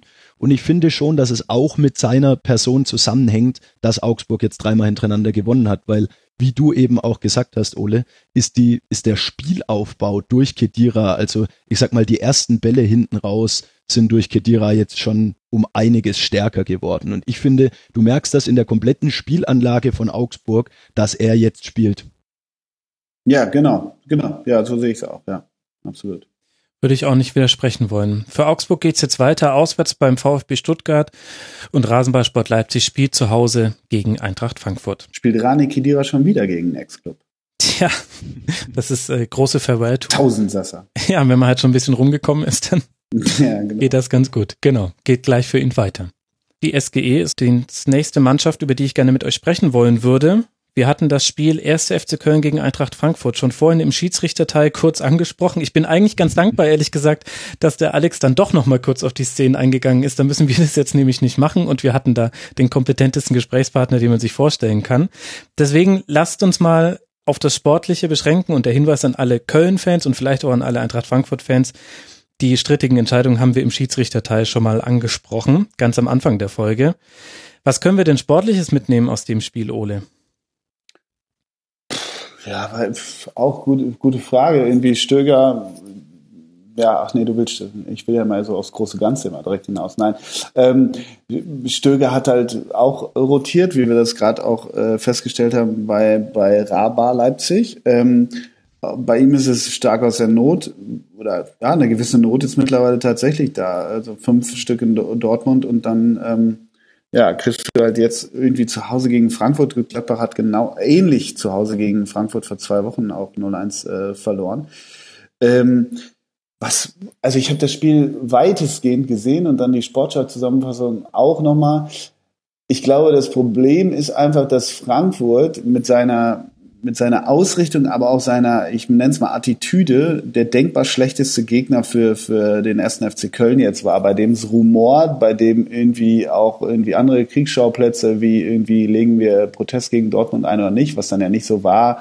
Schmatke regt sich auf, äh, Stöger hält sich zurück, aber man weiß so ein bisschen irgendwie, äh, ja, keucht und fleucht das gerade so beim FC. Ich glaube, um das vorwegzunehmen, das wird ja auch gesagt, da wird nicht über Stöger diskutiert und das ist auch nur richtig. Nur natürlich ist da etwas Unruhe, keine Frage. Und was ich zu Frankfurt damit sagen will, ähm, ich habe die gegen Gladbach gesehen. Ähm, als sie in Gladbach gespielt haben, das ist so eine gnadenlos unfassbar organisierte Mannschaft. Das ist, das ist wirklich irre. Also, und damit will ich sagen, wenn du natürlich dann zu Hause vor, äh, keine Ahnung, wie viel sind da immer? 55.000, 59.000, glaube ich, in Köln, alles ist angerichtet für den ersten Heimdreier etc., dann kommt natürlich auch diese, diese Chronik des Spiels, wo wir vorhin drauf eingegangen sind, mit dem mehr oder minder unfairen Elfmeter, okay. Aber es ist so denkbar ungünstig alles gelaufen, jetzt mal rein aufs Mentale oder aufs Kopfmäßige bezogen, ohne direkt in die Taktik zu gehen, dass, dass, dass die das gar nicht gewinnen konnten. Das dachte ich mir irgendwie auch schon vorher, weil Frankfurt so krass also da habe ich wirklich den Eindruck, also deshalb auch wirklich Nico Kovac auch schon im vergangenen Jahr, obwohl der Tabellenplatz nicht toll war, aber dann immerhin ins DFB-Pokalfinale. Ähm, da, da weiß wirklich, das ist eine abgedroschene Floskel. Immer wenn ich Frankfurt spielen sehe, es sei denn, ich sehe noch Juventus Turin, dann weiß jeder Spieler, was der andere macht, wo der ist, wo der im Rücken gerade ranschiebt an den nächsten. Und das fällt mir bei Frankfurt immer wieder auf. Ich frage mich dann im Übrigen, wenn ich mir dann die, die, die Spiele angucke, das, die Frage stelle ich mir ohnehin immer, aber wenn du dir dann, ich glaube, allein in der Viererkette spielt, glaube ich, ein Franzose, ein US-Deutscher, ein Schweizer und ich weiß nicht, noch eine Nationalität. Also jedenfalls haben die nahezu eh elf verschiedene Nationalitäten, was ich einerseits total gut und schön finde, so meine ich das gar nicht. Nur, da, also Kovac muss so eine gute Ansprechhaltung haben und auch scheinbar irgendwie hier und da ein Dolmetscher, weil die haben so ein krasses, also bei, gar nicht bei eigenem Ballbesitz, sondern bei Ballbesitz der anderen Mannschaften, so ein krasses verschiebendes System und so, so topfit, das ist eine komplette Drecksacktruppe. Also die spielst du nicht gerne. Und dann wieder zum Ausgangspunkt zurück. Die kamen denkbar ungünstig für den FC und ich hätte alles gestern darauf gewettet, hätte ich es mal getan, dass der FC das nicht gewinnt. Mal abgesehen von der großen Disziplin, die Frankfurt immer an den Tag legt, ähm, Max, kann ich mich von dir erinnern, dass du in der Saisonvorschau gesagt hast, in Kovac I trust. Ja. Und ganz ehrlich, ich finde, dass gestern, das gestern war ein ziemlicher Showcase dessen, dass der auch taktisch wirklich einiges auf dem Kasten hat. Er hat nämlich hinterher auch gesagt, dass er ganz bewusst von der Dreierkette weggegangen ist und auf die Viererkette gestellt hat, weil Köln die letzten fünf Spiele immer gegen Viererketten gespielt hat und dagegen immer verloren hat. Und ich finde das schon echt sehr bemerkenswert, dass er sich genau anguckt, was funktioniert bei denen momentan nicht und wie stelle ich meine Mannschaft auf, um sie optimal darauf einzustellen, um den Gegner auszuhebeln. Dazu kommt die mentale Komponente, die Ole gerade angesprochen hat. Ich meine, Matze Lehmann hat hinterher gesagt, 80 Prozent de, äh, des Ganzen spielt sich im Kopf ab. Und da ist Frankfurt einfach von der Mentalität und da hast du dann halt auch solche Leute wie Hasebe, wie Boateng, die sich da reinhauen, die da eine Mentalität vorlegen, auch ein Rebic und wenn sich wirklich 80 Prozent im Kopf abspielt, dann war das wirklich ein denkbar ungünstiges Spiel für Köln, zumal dann auch das fehlende Spielglück, was wir ja schon besprochen haben, dann auch noch dazu kommt. Naja, und was, was, äh, was du sagst, eben, dass, dass Kovac dann die Viererkette spielen lässt, letztendlich, also Köln hat ja auch umgestellt, indem sie vier, ja, was haben die gespielt? Eigentlich ein 4-2-2-2, also äh, ja. Zoller und äh, Bitten, Bittenkur. Wie hat, wie hat Alex vorhin Bittenkur ausgeschrieben? Bittenkur, hat er gesagt. B Bittenkur. Als würde der auf, auf Kur fahren. Als, ja. als, als wäre das ein Bad-Kurort, ein ja, Genau. Ist es wahrscheinlich. Bad Bittenkur. Ähm, jedenfalls die beiden Außen und dann Osako und, und, und Cordoba vorne. Und äh, wenn wir ihn noch mehr in den Himmel loben wollen, den Nico Kovac, was, wo ich gerne dabei bin, dann ist er, hat er sich das wahrscheinlich schon gedacht, dass, dass sie nicht wie gegen Dortmund die Kölner eben mit einer einzelnen Spitze spielen, sondern eher mit, ähm, mit zwei und dann zwei Versetzen dahinter. Das, das, darauf hat sich die, die internationale Viererkette der Eintracht dann auch gut einstellen können. Was ich bei Köln übrigens sehr bemerkenswert fand, das haben wir jetzt noch gar nicht thematisiert, ist, dass Peter Stöger ja schon sehr offensichtlich auf erfahreneren, auf erfahrenere Spieler statt jungen Spielern gesetzt hat. Er hat Klünter und Horn, die gegen Dortmund sehr schwach auf den Außenverteidigerpositionen ausgesehen haben, rausgenommen und hat dafür Sörensen und Rausch gebracht, die ja vor allem Sörensen meiner Meinung nach auch einen sehr schwachen Abend hatte.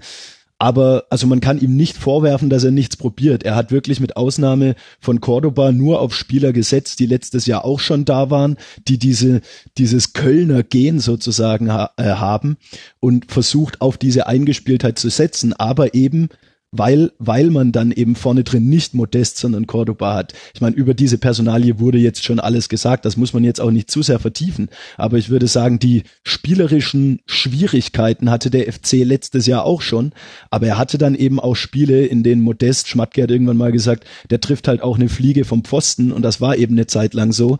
Und dann spielst du dich in einen Rausch. Das fehlt momentan. Und dann hast du auch gesehen, wie vor dem Gegentor. Natürlich kann man über den Elfmeter sprechen. Ich finde, man muss aber aber auch beispielsweise über den verheerenden Fehler von Dominic Marot sprechen. Ja. Sowas passiert dann eben auch in so einer Situation. Vielleicht fehlt es dann auch teilweise an der Qualität, wenngleich ich die mannschaftliche Geschlossenheit vom FC sehr, sehr schätze und den FC auch sehr mag. Aber momentan wird da schon einiges offengelegt, würde ich sagen, in dieser Phase der Saison.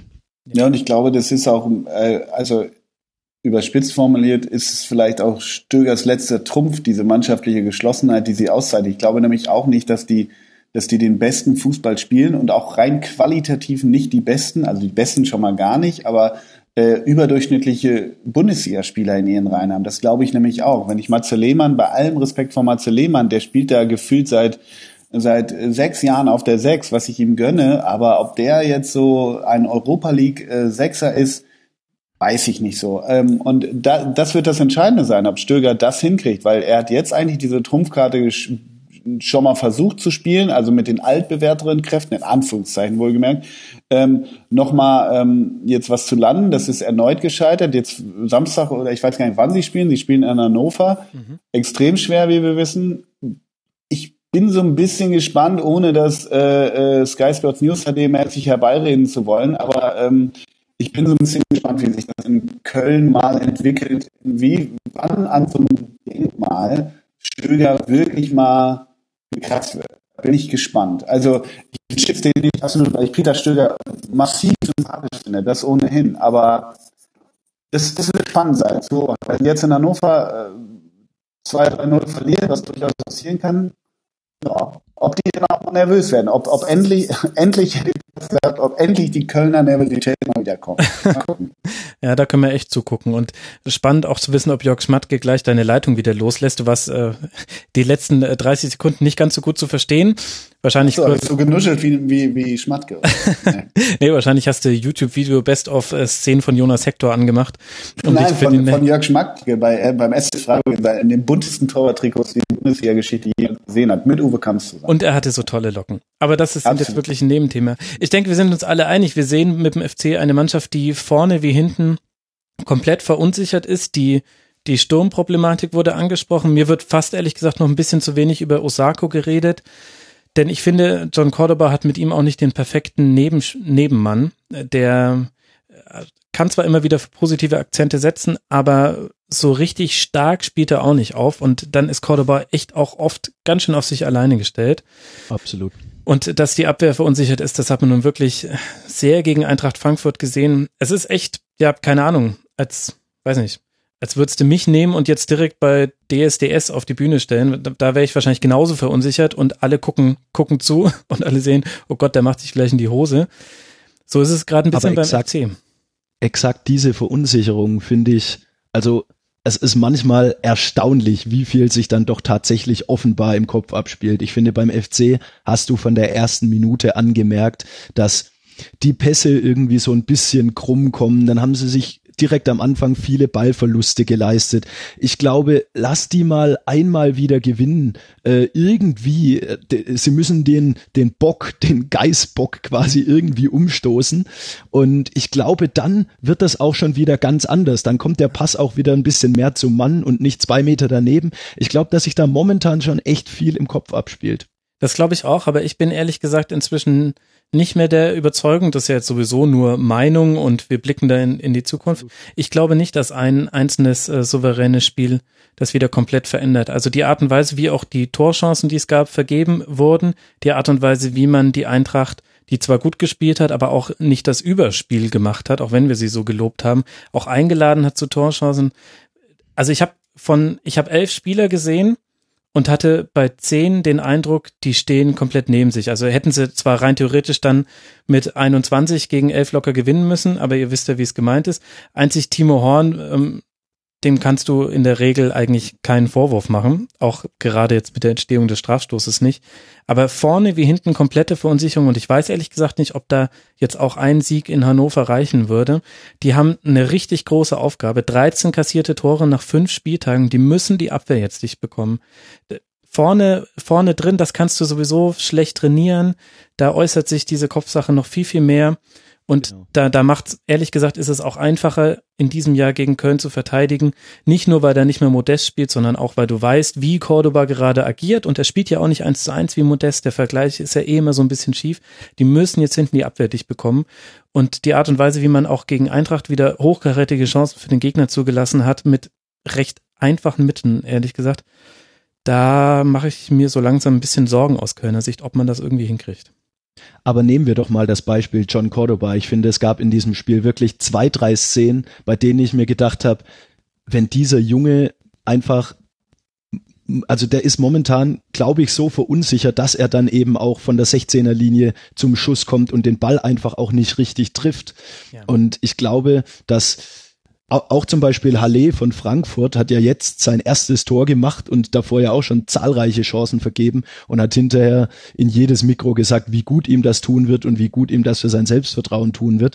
Ich glaube, dass das bei Cordoba schon auch so wäre, wobei andererseits das Gegenbeispiel ist, gegen Arsenal hat er ja das Traumtor gemacht und er ist trotzdem noch so verunsichert. Insofern widerspreche ich mir da jetzt gerade selber. Aber ich glaube, gerade bei den Offensiven oder dann hat Osako in der, ich glaube, 87. oder sowas die Chance und die geht dann halt einfach nicht rein. Also ich glaube, gerade bei den Offensiven, klar, die, Ab, äh, die Abstimmung defensiv stimmt auf jeden Fall auch nicht, aber ich glaube gerade bei den Offensiven, also dass die erst ein Saisontor erzielt haben und das hat auch noch Sörensen erzielt, das ist schon, spielt sich schon auch im Kopf ab. Aber natürlich hast du recht, dass da schon wahrscheinlich es nicht nur mit einem Erfolgserlebnis getan ist und dass die sicherlich mindestens bis zum Winter ganz, ganz tief hinten drin stehen.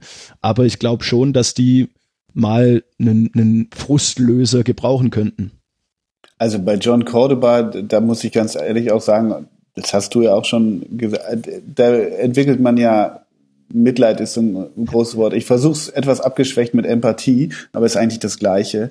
Ähm, weil auch da ist, ist, es ist so denkbar blöd für ihn einfach. Also weil ähm, ob er jetzt die, die, die, die Knipserqualitäten von Modest hat, das wage ich eh zu bezweifeln, aber er hat welche in sich, das hat er auch gezeigt und er ist auch ein ähnlicher Spielertyp. Und dann kostet der was 17 oder was haben die hingelegt? Irgendwie so 17, ja, genau. Dann kostet der 17 Millionen und, und dann kennen wir diese diese diese Modest Hybris in Köln, die die die irgendwie nie nie ganz verflogen ist und dann muss der, so ist es einfach, muss der in diese Fußstapfen rein und äh, ja, da tut er mir ehrlich gesagt im Moment sehr leid, das muss ich schon sagen. Ja, ich glaube, wir haben, wir haben selten so viel über Köpfe gesprochen. Guter Fußball findet im Kopf statt. Schlechter Fußball leider noch mehr.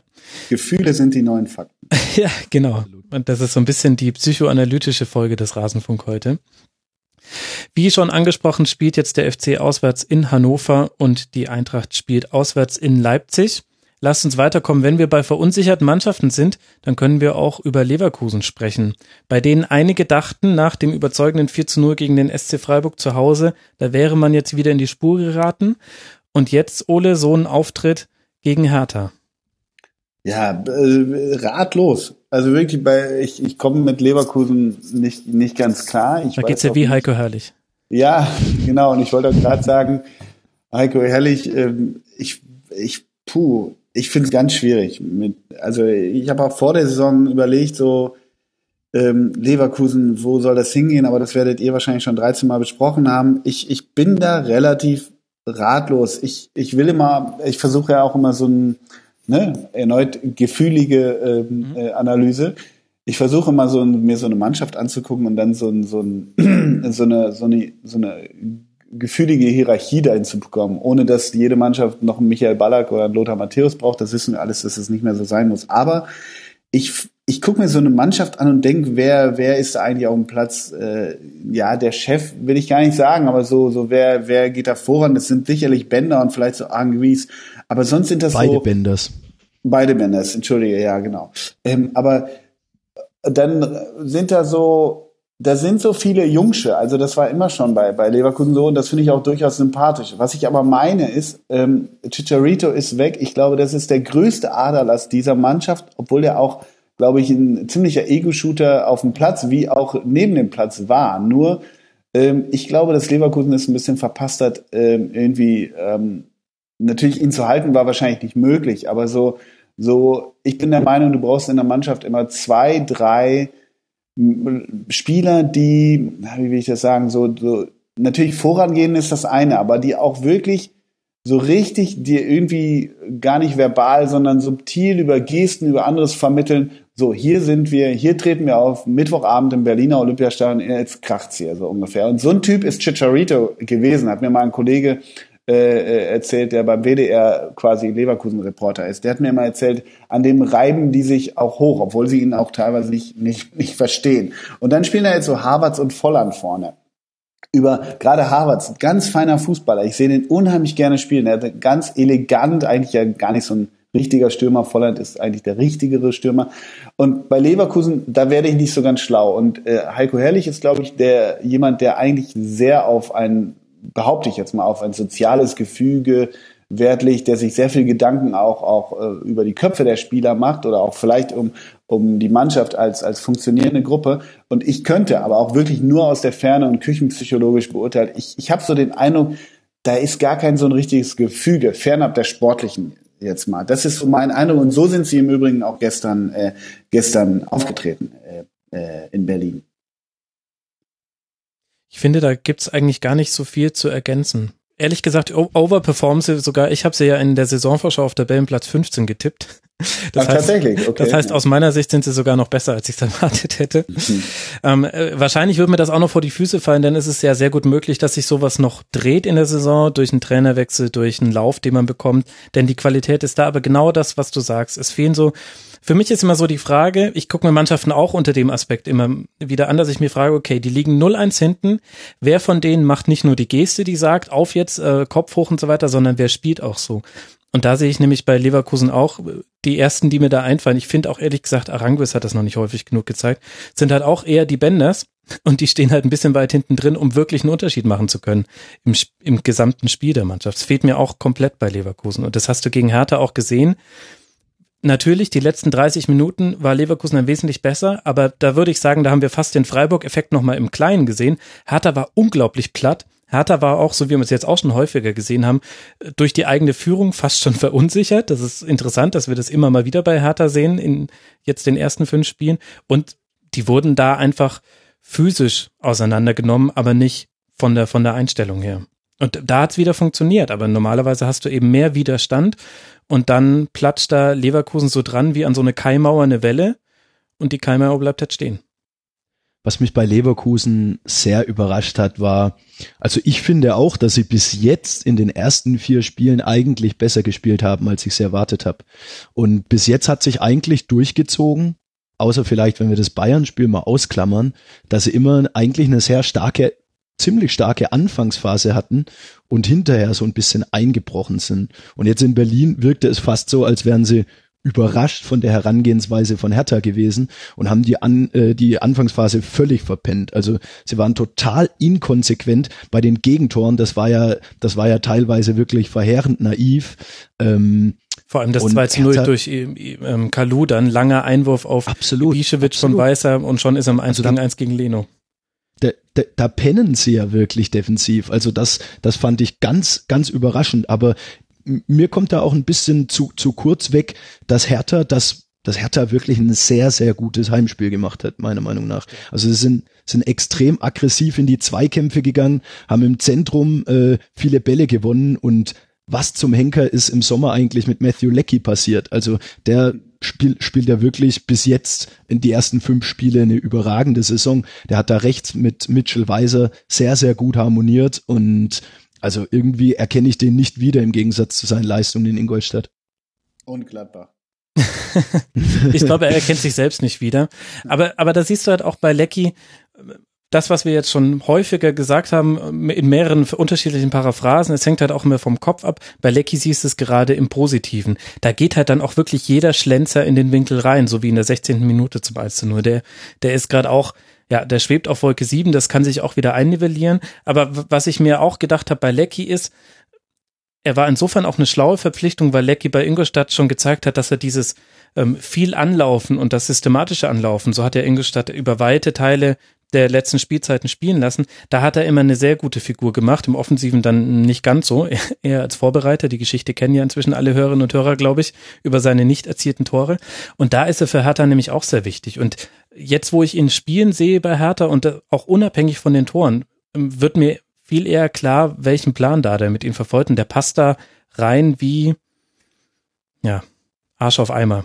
Das andere fällt Aber das ist ja auch, das ist ja auch typisch Dardai, ne? Also Dardai, ich finde ein paar Prez, Dardai, muss man auch sagen. Ja, genau. Also das, die holen Spieler, die äh, nicht gescheitert sind bei ihren Clubs. Das, das wäre ein bisschen weit hergeholt. Aber so die irgendwie vertrauen die Spielern, die in ihrem Clubs ähm, nicht so ganz zum Zuge kamen oder wie auch immer. Also letztendlich ist Patrick, äh, Patrick Weiser, sag ich schon, oh Gott, ich bin zu Mitchell Weiser. Ähm, Mitchell Weiser, ähm, auch ein ähnliches Beispiel, aber Plattenhardt, also klar, den haben sie dann von Nürnberg damals weggelotst, aber so ähm, Shelbert auch, den haben sie hier beim HSV, gut, beim HSV wird über jeden gesagt, der keine zwei guten Spiele in Folge gemacht hat, der, der ist eine Lusche, aber trotzdem kriegt kriegen Preetz und Dada irgendwie die, die, die Typen hin. Allein Kalu, das ist jetzt weit hergeholt, aber Selbst Kalu. Ibisevic. Ja. ja, ist ja so. Das sind eigentlich so Typen, wo ich denke, okay, Gnadenbrot, äh, ihr habt noch, ihr habt doch eh keinen Bock mehr. Aber also Dada muss, muss auch, äh, vielleicht ähnlich wie Kovac, der muss, der muss die Leute gut anpacken äh, können, wohlgemerkt. Also ich habe da zu wenig Einblick bei Hertha selber, aber so das sind viele Spieler, die Gescheitert, wie gesagt, wäre viel zu weit hergeholt. Aber so ein bisschen, wo man dachte, ja, die hatte ich aber nicht mehr auf dem Zettel. Und er kriegt sie zum Gefüge zusammen, die jetzt, ja, seit ein, zwei Jahren ziemlich gut und äh, ziemlich, mit einem ziemlich klaren Plan zusammenspielen. Das ist schon beeindruckend. Bei den Transfers möchte ich gerne auch noch Rekik ansprechen, ja. der für mich in der Innenverteidigung wirklich bärenstark ist. Also der ist so resolut im Zweikampf, der macht da hinten alles weg. Also für, für mich ist der tatsächlich sogar noch ein Upgrade gegenüber Brooks. Ja, und das ist so die zweite Kategorie von Spielern, die Hertha gerne holt. Junge Talente, bei denen man noch nicht genau sagen kann, wie hoch es jetzt geht. Also Niklas Stark kann man da fast schon rausnehmen, weil da wusste man auch, als er bei Nürnberg gespielt hat, da hat auch Dada damals gesagt, ja, ist toll, dass wir so einen Spieler bekommen können als Hertha BSC. Aber Rekik jetzt eben, äh, Plattenhardt war damals auch noch sehr jung, als er kam, Duda auch. Das ist schon, die haben auch einen ganz guten Blick für junge Spieler, die da nochmal neu aufblühen und dann ist es ein ganz gutes Gefüge. Und, ja, und, und, und Esswein, Entschuldigung, Esswein ja. kriegen sie auch hin, ne? Also Esswein. Stimmt, wer sogar ja Esswein so hinkriegt, ja. Ja, genau, also, ne, soll ja auch nicht so jetzt immer der einfachste sein, aber kriegen sie auch hin, fügt sich da auch ein, ähm, das ist schon gut, wie die das machen, ja. Und trotzdem aber auch in dem Spiel jetzt wieder ein Einbrechen in den letzten Minuten des Spiels. Hat einer von euch beiden da eine Erklärung für, woher das kommt? Denn das haben wir jetzt schon häufiger bei Hertha gesehen, dass sie gegen Ende des Spiels hin wird's enger. Da hat uns auch Furious und Fast im Forum eine Frage zugestellt. Also ich will jetzt nicht äh, wieder alles nur auf die Kopfsache schieben. Ich glaube schon, dass der, dass der Fußball, den die speziell jetzt in diesem Spiel gespielt haben, wirklich ganz extrem aufwendig ist. Also sie ähm, sind Leverkusen extrem aggressiv angelaufen und haben sich voll in die Zweikämpfe geschmissen und vielleicht ist es dann am Ende auch eine, ähm, eine Fitness-Sache weil ich glaube, dass das schon ein Fußball ist, der wirklich sehr schwierig ist, 90 Minuten durchzuhalten und vor allem, wenn du dann eben Leute drin hast, ich will niemandem was unterstellen, aber so Ibisevic oder Kalu, gut, die sind dann auch beide runtergegangen, aber die haben dann ja schon auch den ein oder anderen drin, der jetzt nicht mehr im besten Fußballalter ist. Aber ja, äh, ich, ich kann es mir auch ehrlich gesagt ganz, ganz schwer erklären, äh, warum da dann am Ende dann immer irgendwie fast der Stecker gezogen zu sein scheint. Mhm. Wir können es ja weiter beobachten. Für Hertha geht es jetzt weiter auswärts bei Mainz 05 und Leverkusen spielt zu Hause gegen den HSV. Da ist schon ein bisschen Druck auf dem Kessel. Eine Anmerkung noch zum Spiel Hertha gegen Leverkusen. Fünf Torschüsse insgesamt nur für Berlin im der gesamten Partie dann daraus zwei Tore zu machen, das ist dann auch sehr, sehr effizient. Und wenn Leverkusen gegen den HSV zu Hause spielt, dann werden sie sich jetzt auch dieses Spiel des HSV gegen den BVB nochmal näher angucken, wobei ich nicht weiß, ob man die Leistung des BVB mit der zu erwartenden von Leverkusen gleichsetzen kann. Wenn wir erstmal mit Dortmund anfangen, Ole, historischer Saisonstart für Bosch, vor allem ohne Gegentor und das, obwohl das eigentlich so die eine Prophezeiung der meisten Experten war. Naja, stellt euch mal darauf ein, dass das offensiv ganz gut aussehen wird, aber hinten wird man auch das eine oder andere Tor fangen, weil Dortmund einfach brutal hoch steht. Ich habe hab's mal verglichen mit, also höher stehen nur die Fensterputzer beim Empire States Building als Borussia Dortmund. Wie hast du das denn jetzt gegen den HSV gesehen? Hatte Dortmund da auch Glück, weiter mit der Null rausgekommen zu sein? Oder ist das auch letztlich konsequent, wenn man so eine bärenstarke Offensive hat, dass man die dann auch so mit einer hohen Präsenz in, in den Offensivräumen in Szene setzt?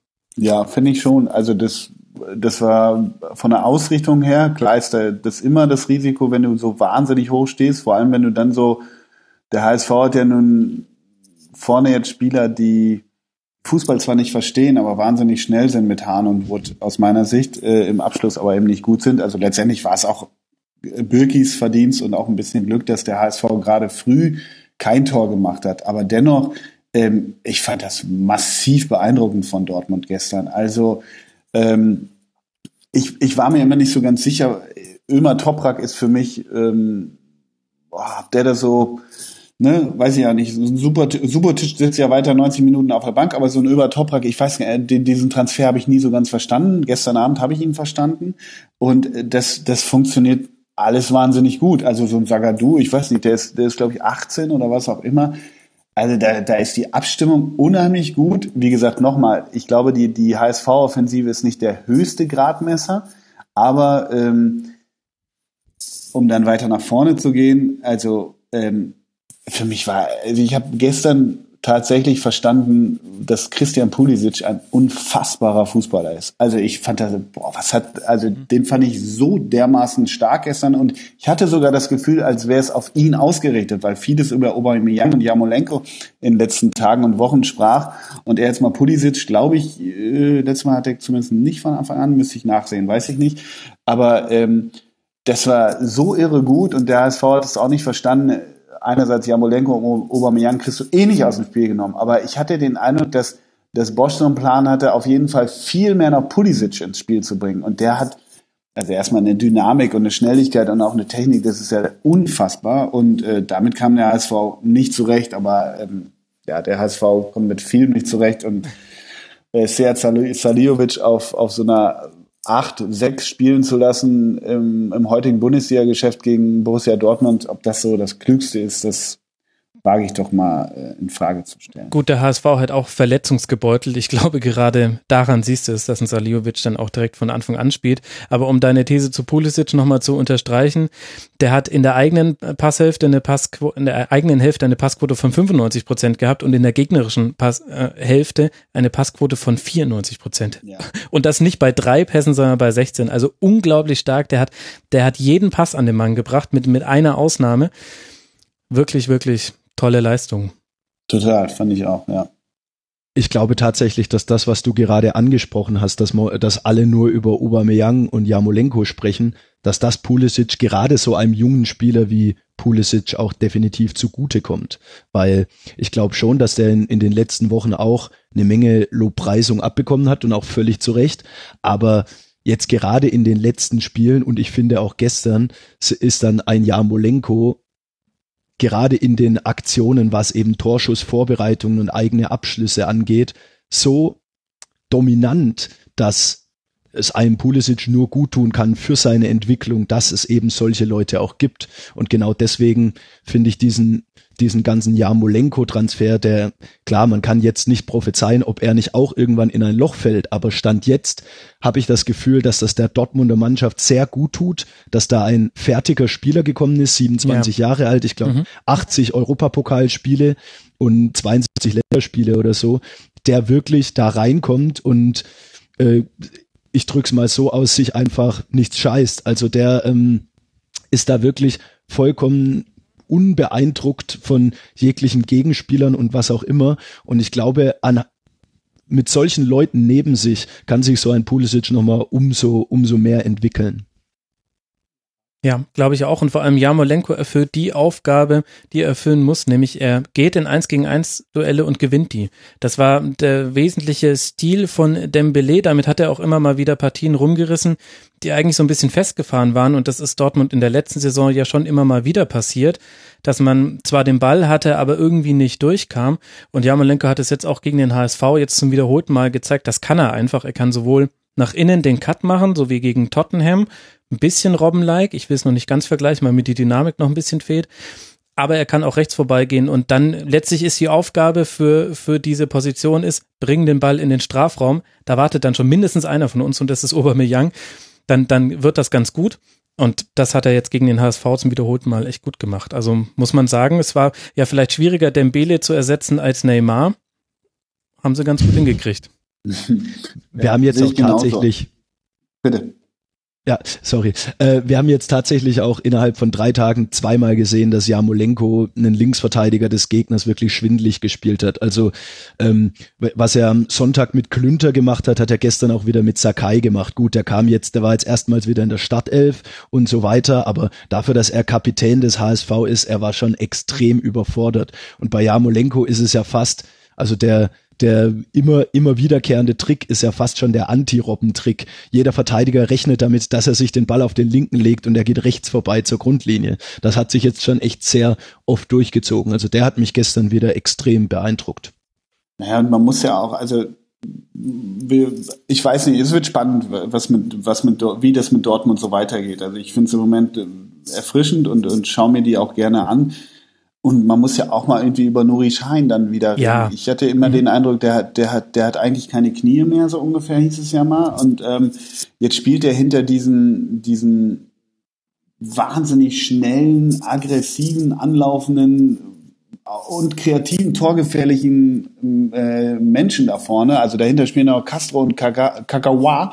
Ähm, und äh, Schein spielt da so, so, so einen ganz lässigen, äh, ja, Quarterback. So ist es leider. Also der, der spielt keine langen Pässe, der passt Quarterback nicht. Aber so, der spielt da so einen abgebrühten Stiefel dahinter. Und eigentlich gegen Köln hat Dahut dann noch gespielt, glaube ich zumindest. Oder zusammen haben sie sogar gespielt. Ähm, wobei Dahut ein bisschen weiter vorgezogen ist dann. Das ist schon also ich finde die Dortmunder Mannschaft extrem interessant, extrem spannend, extrem gut anzugucken.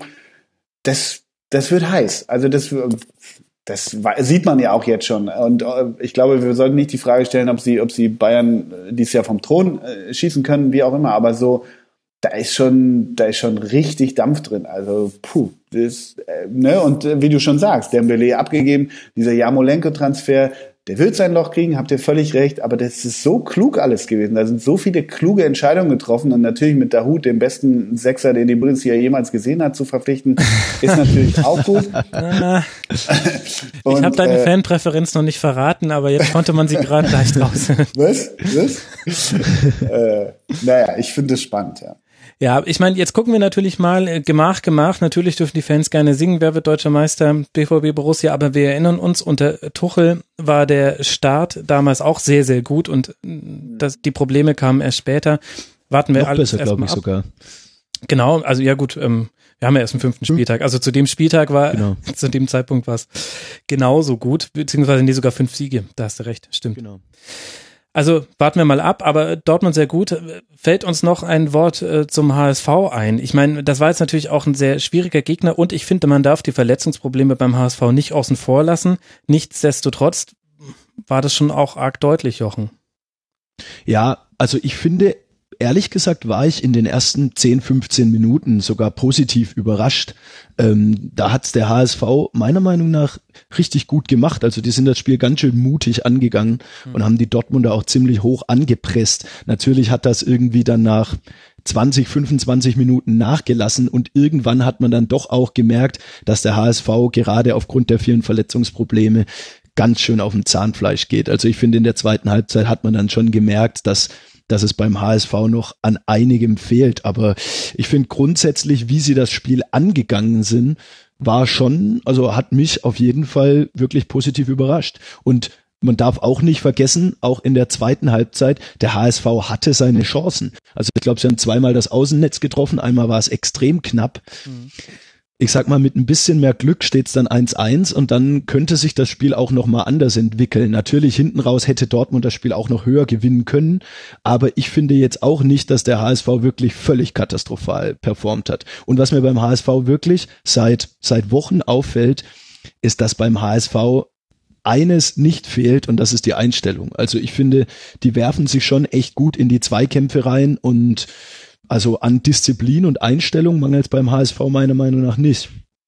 Nee, das stimmt auch, da hast, da hast du auch recht. Aber auf der anderen Seite, diese Einstellungssache, klar sind, man spricht da häufig von diesem letzten Prozent, vielleicht geht es eher darum, aber wenn du Mittwochabend vor ausverkauftem Haus gegen, gegen den BVB dich nicht überall reinschmeißt, dann hast du auch irgendwie was nicht verstanden. Das, Absolut. Das, das ist das eine, aber ich glaube, du, genau, aber es geht ja dann immer noch so um die allerletzten Quäntchen, schmeiße ich mich da doch nochmal rein und gebe ich da alles. Wobei es da beim, beim HSV leider auch so ein, zwei Performer gibt, also äh, Luis Holtby, äh, ne, der ist so ein Pretend-to-be-Mensch aus meiner Sicht, der dann irgendwie vor der Kurve steht und alle heiß macht und so, aber wenn du dir dann genau seine Zweikämpfe mal anguckst, denkst du auch, wieso ziehst du da nicht mal durch? Also jetzt gar nicht unfair, sondern äh, was ich so meine ist, ich habe beim HSV manchmal so ein bisschen den Eindruck, sie, sie tragen dieses, dieses Kämpfen, weil sie spielerisch unterlegen sind gegen solche Truppen wie Dortmund, tragen sie eher vor sich her, als dass sie es tun. Hm. Zum Beispiel bei dem Tor von, was war das, von Kagawa, Kagawa, Ja. ähm, der, der äh, köpft Toprak und auf einmal ist der Ball vor, vor Kagawa. Da kann keiner so richtig was für. Und dann steht Hahn, glaube ich, auf der Linie und Hahn kann eigentlich, wenn er sich komplett da reinschmeißt, kann der diesen Ball abwehren. Ist, ist mir in, zwei Slomos aufgefallen. Das sind so diese letzten Prozent, die ich manchmal gar nicht so richtig sehe. Also dann wird immer gesagt, gerade bei so einer Kampfsau wie Hahn, ähm, ja, der schmeißt sich rein, der tut dem HSV gut und so weiter. Ich bin mir da so ein bisschen unsicher, deshalb weiß ich gar nicht, wo der HSV genauer hin will. Sind sie jetzt eine Kämpfertruppe? Sind sie auch eine spielerische Truppe? Sie haben immerhin Saliovic, der spielerisch gut ist, nicht nur Standards kann, sondern der kann auch gute Pässe schlagen. Ähm, wo wollen sie da eigentlich so, so genau hin? Weil Bowie, Bobby Wood, Lasogga ist jetzt immerhin weg, zumindest leihweise, aber Bowie Wood und auch André Hahn, das sind so diese, diese Amboss-Stürmer, diese pff, voll drauf und Vollzug zum Tor. Aber äh, fünfmal den Ball hochhalten können die, glaube ich, so richtig auch nicht. Also ich, ich, ich frage mich so, wie das da kann so Dembele ausgeht. ja auch nicht. Also muss Ja, richtig. also reicht für Barca. Ja, ja, genau. Also da tue ich mir so ein bisschen schwer mit. Auch Shiplock, der jetzt nicht gespielt hat. Das sind alles so ähnliche Typen da vorne. Und äh, da fehlt mir so so ein äh, Jamolenko. ja, ich glaube ehrlich gesagt, der fehlt den HSV-Fans auch. Der HSV jetzt dann in Leverkusen, wie schon angesprochen, und gegen wen spielt der BVB sein nächstes Heimspiel, Ole? Oh ja, ich glaube, das ist sogar Samstagabend, ne? Oder? Ist das Das 38? dürfte Samstagabend sein, ohne dass ich jetzt das nachgeschaut habe. Topspiel. Ähm, ja, äh, gegen Gladbach spielen sie. Ja, ja. Das ist richtig. Dann lass uns doch auch mal über Gladbach sprechen, die 2 zu 0 gegen den VfB gewonnen haben. Ole, was war es denn für ein Spiel? Was war denn daran wichtig? Die drei Punkte, ganz einfach. Mixzone, Mixzone Frage, Mixzone Frage, Mixzone Antwort. Ja, richtig. Ähm, ja, nicht mehr, nicht weniger. Also ich tut mir eh die Saison ein bisschen schwer. Aber das Spiel war jetzt nicht, nicht dolle. Also das ist schon insgesamt verdient gewesen, auch was natürlich wieder Ballbesitz angeht, wobei Ballbesitz bei Gladbach nicht mehr das heißt, was es früher, früher mal war, ähm, äh, sondern ähm, es sind immer noch, werden relativ wenig, wenig Chancen rausgespielt. Ähm, ja, ja, letztendlich der, der Dreier. Also, dass du, dass du irgendwie jetzt so ein bisschen wieder oben, oben dran bist, weil ich glaube, dass du in Dortmund verlierst. Und das ist alles, was daran wichtig war. Was zudem wichtig war, ist, dass, dass ähm, ich kann den Namen nicht aussprechen, äh, der neue, ähm, oh, ich versuche? Ach, Ja, Cuisance, glaube ich. Ja. Ne, der Mhm. musste für, musste, durfte, musste für Kramer rein, weil Kramer, glaube ich, seine 17. Gehirnerschütterung in fünf Tagen hatte. Ähm, und äh, da spielten dann irgendwann, äh, glaube ich, zwei 18-Jährige auf der 6 irgendwie. Mit Zakaria. Zakaria finde ich, finde ich einen guten, guten Mann, der schon der kleine Chaka äh, gefeiert, als der kleine Chaka gefeiert wird.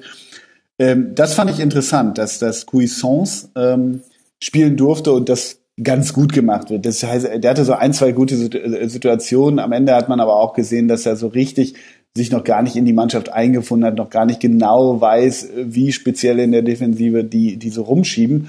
Und dann wird schnell gemacht, oh, der hat sein erstes Spiel gemacht und der hatte gute Aktionen. Also weiß Gott nicht überbewerten, alles relativieren.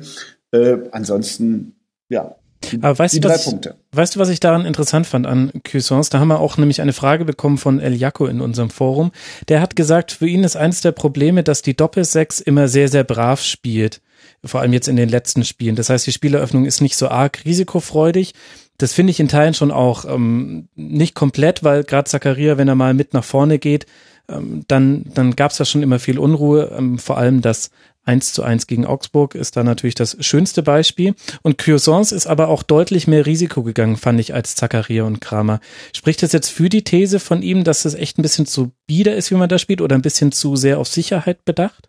Bestimmt, also bestimmt. Ich würde also das ist sogar eine, eine insgesamt eine große äh, Frage oder Problemstellung bei Gladbach aus meiner Sicht, weil Dieter Hecking jetzt nicht der der Trainer ist, der dafür steht, dass er nahezu in jeder Situation versucht, den Vertikalpass irgendwie reinzubringen. Also jetzt, ich fange wieder an zu romantisieren, das, was Lucien Favre gespielt hat, mit ähnlich spielstarken Sechsern, und immer versuchen, hinter die Abwehr zu kommen mit den schnellen Vertikalpassen oder ganz kurzen Pässen und dann den Pass in die, in die Gasse da rein.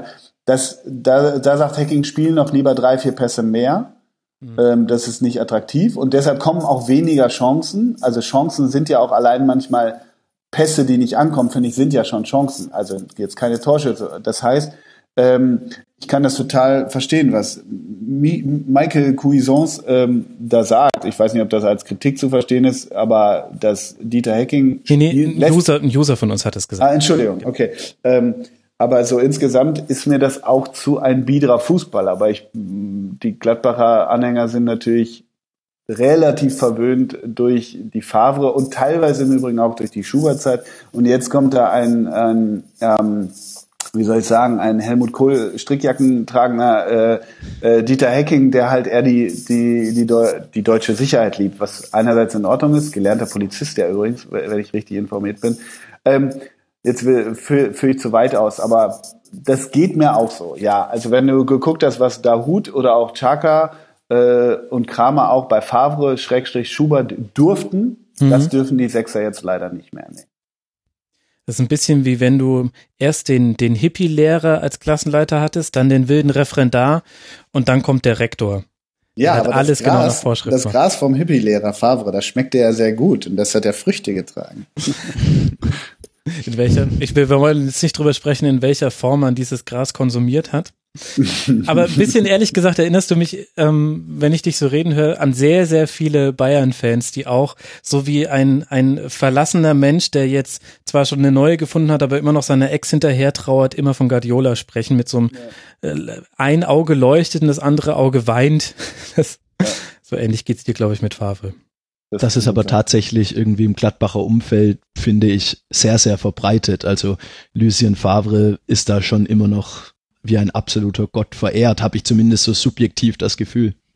Ja, ist absolut so und, und es ist auch unfair. Also muss man am Ende ja dann auch sagen, dass viel bei Ich finde, das ist André Schubert auch ein bisschen vor die Füße gefallen, ehrlich Äh, gesagt. Komplett. Und das, äh, und Hacking auch immer noch. Also vor allem tut dem ja auch, auch gar nicht gut, dass, dass Lucien Favre, äh, hörst du immer die, die Erfolgsmeldung aus, aus äh, Nizza, ist es richtig? Ne? Ja.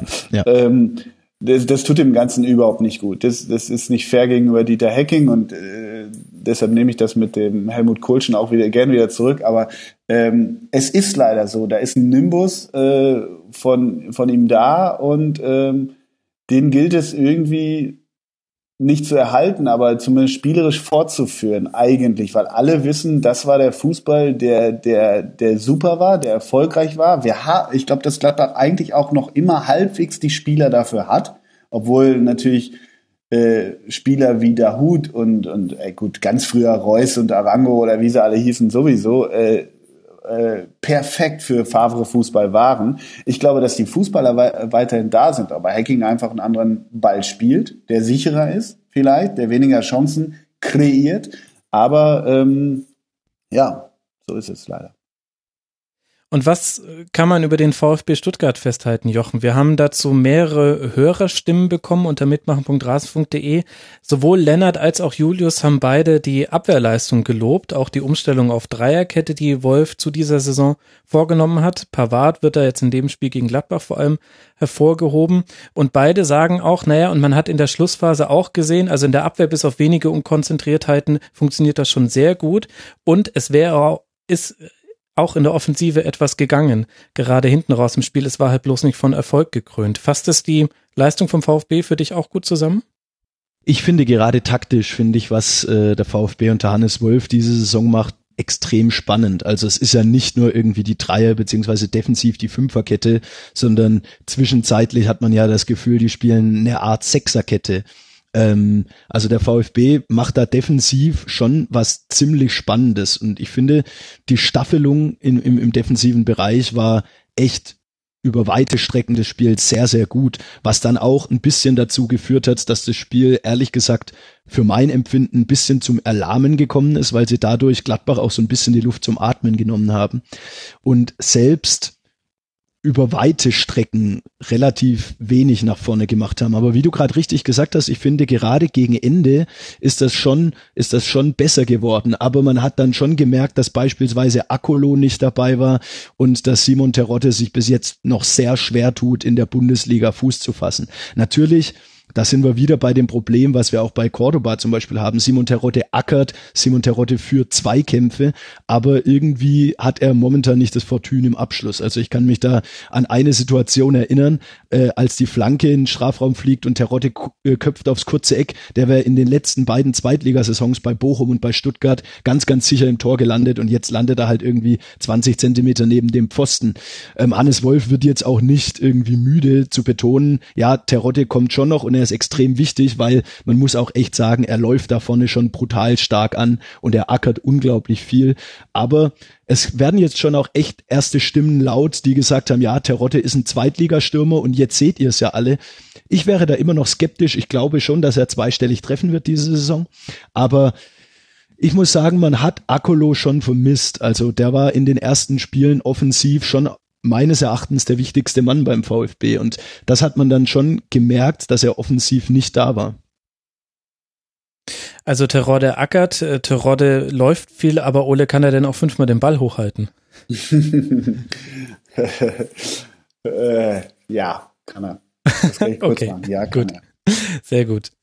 Findest du auch, dass Akolo so der wesentliche Faktor war, der beim VfB gefehlt hat? Ja, also kann ich mir kann ich mir sicher vorstellen, ohne dass ich jetzt so ehrlich muss ich sein, dass ich jetzt jedes äh, Spiel vom VfB die Saison über 90 Minuten gesehen habe, aber ähm, was ich gesehen habe, ist, dass, dass, dass der ordnen kann irgendwie. Und das, den Eindruck hatte ich dann gestern, wenn du äh, vorgestern warst, ne? Ja. Ja. Ähm, äh, den Eindruck hatte ich dann schon, dass das so irgendwie äh, hinten war die Ordnung durchaus da mit dieser ja, ähm, tatsächlich entweder Dreier oder meist eigentlich ist es eigentlich eine Fünferkette, genau, mit Aogo und Beck außen noch. Ähm, so, so irgendwie fehlte da so dieses, dieses, dieses ordnende Element und das, das äh, könnte, könnte er gewesen sein. Aber da bin ich nicht tief genug drin, so ehrlich muss ich sein. Schauen wir, was der VfB im Heimspiel gegen den FC Augsburg macht. Und Borussia Mönchengladbach, wie schon besprochen, darf dann auswärts bei Borussia Dortmund ran. Und von Borussia Dortmund ist der Sprung nicht so weit zum FC Schalke 04. Der hat zu Hause gegen den FC Bayern gesprochen. Ja, was denn? Der Sprung ist nicht weit. Absolut. Ich, ich habe jetzt nur gedacht, die, äh, der Übergang soll jetzt sein von Borussia Dortmund ist der Sprung nicht weit zum FC Bayern. Das habe ich auch ehrlich gesagt gedacht, ja. ja. Also nee, ich habe das, äh, ich habe das komplett regional. Geografisch, ge geografisch gemeint. Und es ist ja auch die erste Frage nach diesem 3 zu 0 von Bayern gegen Schalke. War denn der Sieg auch in der Höhe so okay für dich, Jochen, oder nicht doch ein bisschen schmeichelhaft? Ich finde, wir haben ja dieses, diese ganze Schiedsrichter-Thematik vorhin auch schon besprochen, die klammer ich jetzt mal aus. Ich finde, gerade hinten raus war der Sieg dann schon verdient, weil für mich Schalke ähnlich gespielt hat wie beispielsweise im ersten Spiel gegen Leipzig, aber halt vorne einfach das Spielglück nicht hatte. Also Schalke hat meiner Meinung nach schon auch teilweise das ziemlich gut gemacht, gerade über Harit ähm, und auch Caligiuri, der am Anfang echt gut angetrieben hat, sich die eine oder andere Szene herausgespielt, aber Ulreich hat dann stark gehalten und dann letztlich als ba wenn Bayern dann erstmal führt, muss man fairerweise sagen, sind sie schon relativ schwer zu halten und Rames hat überragendes Spiel gemacht, über den werden wir sicherlich auch noch gleich sprechen und Insofern denke ich, geht der Sieg schon in Ordnung. Ob es jetzt 3-0 hätte sein müssen, vielleicht hätte sich ein 2-0 auch getan oder ein 3-1, aber der Sieg geht auf jeden Fall vollends in Ordnung. Den Vergleich mit dem Leipzig-Spiel, den habe ich jetzt schon häufiger gelesen und ich finde aber, Ole, dass der nicht so ganz greift, denn Schalke hat sich wie für Leipzig auch was eigenes überlegt und hat sich genau ausgemalt, wie man mit einer Fünferkette und äh, einer Dreierkette davor die Bayern so vom eigenen Tor weghalten will, vor allem das Zentrum dicht machen will. Aber irgendwie hat das im Grunde von Minute eins an nicht so wirklich geklappt. Also die Bayern hatten schon in den ersten zehn Minuten zwei, drei Chancen. Einmal war auch Müller direkt vor Fährmann und hat ihn nicht im Kasten untergebracht. Hat da jetzt bei Schalke was nicht geklappt oder hat Bayern das mit seiner durchrotierten Formation einfach zu stark gespielt? Beides auf jeden Fall. Also Bayern hat ja, so war mein Eindruck, endlich mal wieder richtig kombiniert, wieder richtig die Qualität gezeigt, die sie, die sie haben. Und äh, stimmt schon, Rames hat, also nicht nur der, aber der hat schon einen extremen Unterschied gemacht. Und ich finde halt, wenn du dann, klar kannst du dir was überlegen, aber ob du dir immer was gegen Bayern überlegen musst, das weiß ich nicht so, ob das so klug ist, will sagen. Ähm, der hat ja auch so, so nicht nur ähm, auf quasi Dreier- oder auch Fünferkette, meist Fünferkette äh, umgestellt, aber dann auch mit neuen Leuten, mit teilweise neuen Leuten, was manchmal gezwungenermaßen so ist. Aber ob du das gegen Bayern machen solltest, ich weiß nicht, also ich stelle mir das immer selber so als Spieler vor und dann stehe ich da und jetzt habe ich so einen, so einen Plan vom Trainer bekommen und äh, ach so, das sind ja auch noch die Bayern. Okay, so. Also deshalb glaube ich, ist das beides ein bisschen gewesen. Ähm, ich finde es immer mutig, sowas äh, zu probieren und mut, äh, gut auch sich Gedanken zu machen, aber so ein bisschen denke ich immer in solchen Spielen, da so viel probieren, also da will ich doch lieber äh, ohne äh, den äh, Mannschaften zu viel zu wollen, aber zu Hause gegen Augsburg was probieren. Ähm, weil ähm, ich muss doch gegen Bayern ein funktionierendes Gefüge haben, um überhaupt eine Chance zu haben. Und das, das, dieser Gedanke, der fehlt mir häufig, weil in der Sportstadt sind auch häufig die ersten zwei Sätze, also oder in allen Spielzusammenfassungen sind die ersten zwei Sätze bei Bayern spielen. Ja, und er wollte heute was ganz Besonderes machen, denn er hat das und das. Mir erschließt sich das nicht genau. Ich hoffe, ich konnte deutlich machen, äh, warum. Ja, ja, das ist Aber eher so die mich- Adenauer Haltung, keine Experimente. Die Aber ich muss sagen, für, für, für mich ist das inso, insofern ein schwieriges Thema, dass ich finde, gerade gegen Bayern musst du dir was Besonderes ausdenken. Also ich meine, vor, vor äh, zwei Wochen hat jeder Julian Nagelsmann dafür gefeiert, dass er Bayern irgendwie geknackt hat, indem er das Zentrum dicht gemacht hat, sie zum Flanken gezwungen hat und das alles nicht funktioniert hat. Dass er genau auf die Bayern abgestimmt seinen gewissen Plan hatte. Und Tedesco hat da schon auch was probiert. Er hat Goretzka ein bisschen weiter nach vorne gezogen und mit McKenny und Bentaleb äh, dahinter eine doppelte Absicherung gebracht und Goretzka sollte sollte vorne einfach Wirbel machen, sollte speziell eben auf Bayerns Linksverteidiger Rafinha Druck ausüben und also ich persönlich finde, für mich spricht da nichts dagegen. Ich finde das sogar gut, wenn man sich gerade gegen einen Gegner wie Bayern was ausdenkt und nicht, wie es teilweise vor zwei, drei Jahren war, dass dann die Trainer angefangen haben, ihre Spieler zu schonen und zu sagen, gegen Bayern verlieren wir sowieso und ob jetzt 4-0 oder 6-0 ist auch egal. Das ist der Armin Fee-Ansatz. Genau. Insofern finde ich ehrlich gesagt schon, dass man gegen Bayern was probieren sollte. Und gerade gegen den Ball hat Schalke jetzt, also was ich vorhin auch meinte mit dem Vergleich des Leipzig-Spiels, war die Herangehensweise des Tiefstehens und dann Konterns. Aber ich finde, von der taktischen Ausrichtung hat Schalke jetzt gegen Bayern noch deutlicher im Defensivverhalten Fünferkette gespielt als in den ersten Spielen, wo es dann selbst im Defensivverhalten meistens eine Dreierkette war. Also Tedesco hat sich schon was für die Bayern ausgedacht. Dazu muss man dann natürlich auch sagen, Bayern ist im Moment insofern auch schwierig auszurechnen, dass Ancelotti momentan schon extrem stark rotiert und die, die, diese Bemerkung wollte ich noch kurz loswerden. Ich finde das auswärts beim Spiel auf Schalke, gerade in der jetzigen Situation, bemerkenswert, dass er vor allem defensiv außer den beiden Außenverteidigern alles ausgetauscht hat. Also da spielen dann Süle Martinez und davor spielen Rudi Tolisso. Das sind komplett andere Spieler als erst am Wochenende gegen Mainz, als er mit Boateng Hummels und davor mit Vidal Thiago gespielt hat. Also gerade defensiv, da so durchzurotieren, halte ich für gewagt. Aber in dem Fall hat er recht bekommen und in, in dem Fall hat alles geklappt. Aber zurück zu der äh, Schalke-Thematik. Also ich finde, gerade gegen die Bayern sollte man sich speziell überlegen, wie gehe ich's gegen die an? Das ist keine Frage, also völlig richtig. Also man soll sich im Übrigen immer was überlegen, wenn man, Absolut, Trainer absolut. Fußball-Bundesliga ist. Das, äh, und, und ich bin, äh, es, das Schlimmste ist äh, diese Diskussion, die wir vor rund zwei Jahren hatten, ähm, wenn, wenn die Spieler geschont wurden und nahezu abgeschenkt wurde. Das ist damit auch nicht gemeint. Ich glaube nur, ähm, ich würde als Trainer äh, mich im, ja, in Sicherheit wiegen, klingt auch massiv konservativ, aber, aber auf ein Gebilde, ein Gefüge vertrauen, was den Spielern auch vertraut ist. Das meine ich eher so ein bisschen damit. Und mit Nagelsmann magst du recht haben, aber ganz ehrlich, wir wissen doch auch, wenn das jetzt irgendwie, keine Ahnung, äh, äh, irgendwie äh, Manu ja, Manuel Baum ist auch fürs falsche Beispiel. Wenn das Dieter Hecking gelungen wäre, ohne jetzt wieder die Gladbach-Brille aufzuhaben, aber äh, dass der ähm, Bayern geschlagen hätte. Bei Nagelsmann ist doch auch diese Nagelsmann-Hybris dabei. Also du sagst, die, der hat es geschafft, die über Außen zu, kommen zu lassen. Wenn ein, also über Außen kommen ist für Bayern jetzt auch ein Rezept, was auch nicht äh, immer fehlschlägt. Äh, spr sprich, wenn Lewandowski in der Mitte ist, ist es auch nicht so schlecht. Äh, Ich weiß, was du meinst und halte Nagelsmann auch für durchaus potent und der kann sich auch was überlegen. Nur ich glaube, da wird auch sehr viel beigedichtet. Und, und ich wäre eher mittlerweile so unterwegs, gerade in der jetzigen Situation der Bayern, jetzt festigen sie sich gerade wieder ein bisschen, äh, hätte ich es anders gewählt, rein von der, von der Ausrichtung her.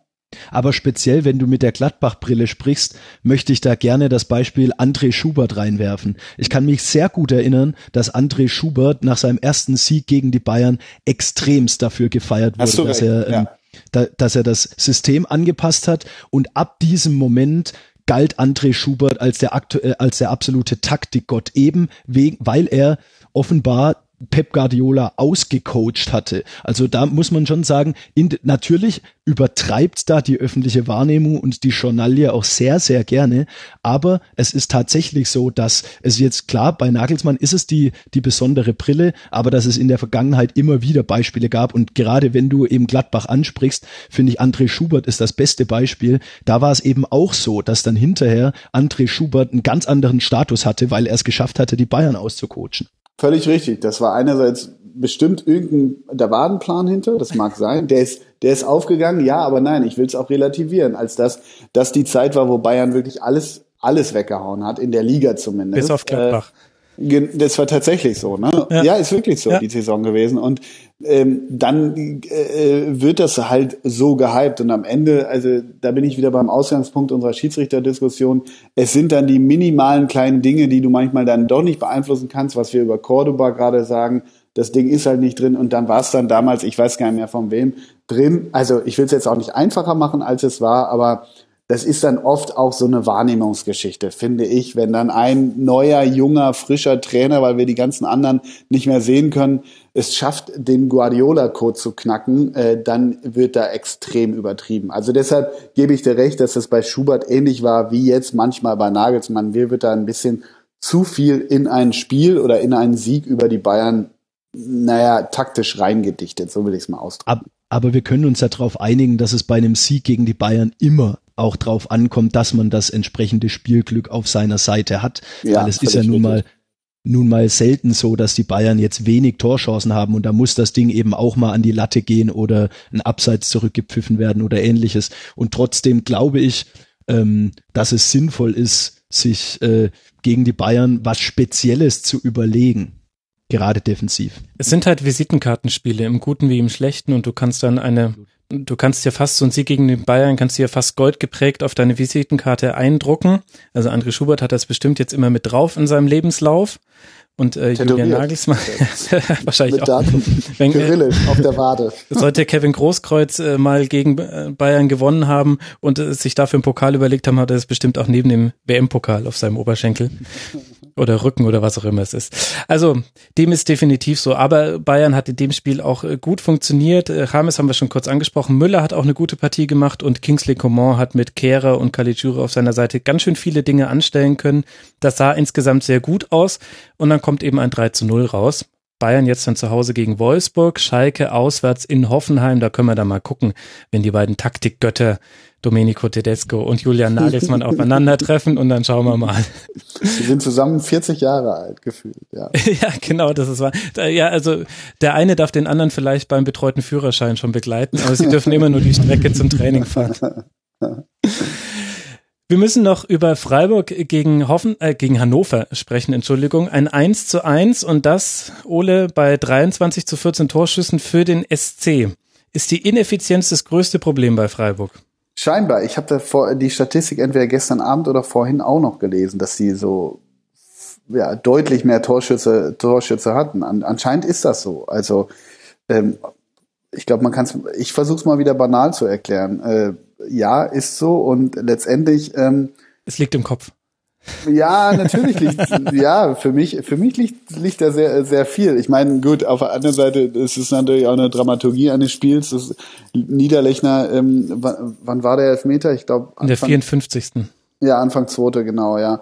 Ähm, haut ihn daneben und äh, das wäre die klassische Dramaturgie eines Spiels gewesen, so, ne? Und deshalb ist da sicher viel, viel Kopf drin. Äh, das, das glaube ich letztendlich schon. Und ähm, naja, Hannover im Moment, auch wenn ich die, auch die leistungstechnisch vor allem hinten nicht auf Platz drei sind sie, drei oder vier sind sie jetzt, ne, glaube ich. Vier. Äh, vier, danke. Ähm, einschätze, ist das natürlich schon beeindruckend, was die im Moment im Moment spielen und vor allem äh, an Punkten einfahren. Aber letztendlich, ja, ich, ich glaube schon, auch das wieder mental gesprochen, wenn Nieder, Niederlechner diesen Freisch äh, Elfmeter rein reinhaut, dann dann glaube ich, geht es bringt Freiburg das über die gar nicht über die Zeit, sondern schießt sogar noch ein 2-0. So war mein Gefühl in diesem Spiel und äh, ja, dem, dem war nicht so. Deshalb umgekehrt natürlich können sie, können sie froh sein letztendlich. Und kann Harnik noch andere Tore schießen als so reinge, reingestolperte Dinge? Ich meine, Tor ist Tor, äh, freut einen ja auch gleichermaßen als Hannover-Fan, zieht sich aber auch ein bisschen durch. Also wenn wir aber sagen, wenn Lecky hat Meter verwandelt, dann sagen die, das war ein Fernschuss, das war aber aus weiter Entfernung. ja, stimmt, genau. Ja. Aber was mir bei Freiburg aufgefallen ist, ist, dass Christian Streich auf die sehr schwache Defensivleistung gegen Leverkusen reagiert hat Ja. und wieder auf die, auf die Fünferkette umgestellt hat. Und ich finde, dass sie dadurch das Zentrum schon deutlich besser dicht gemacht haben. Sie sind vor allem, haben sie versucht, die, die, die Pässe zu Schwegler, Anton und Baccalord zuzustellen und so das, den Hannoveraner Spielaufbau entscheidend zu stören. Und ich finde, das ist ziemlich gut gelungen.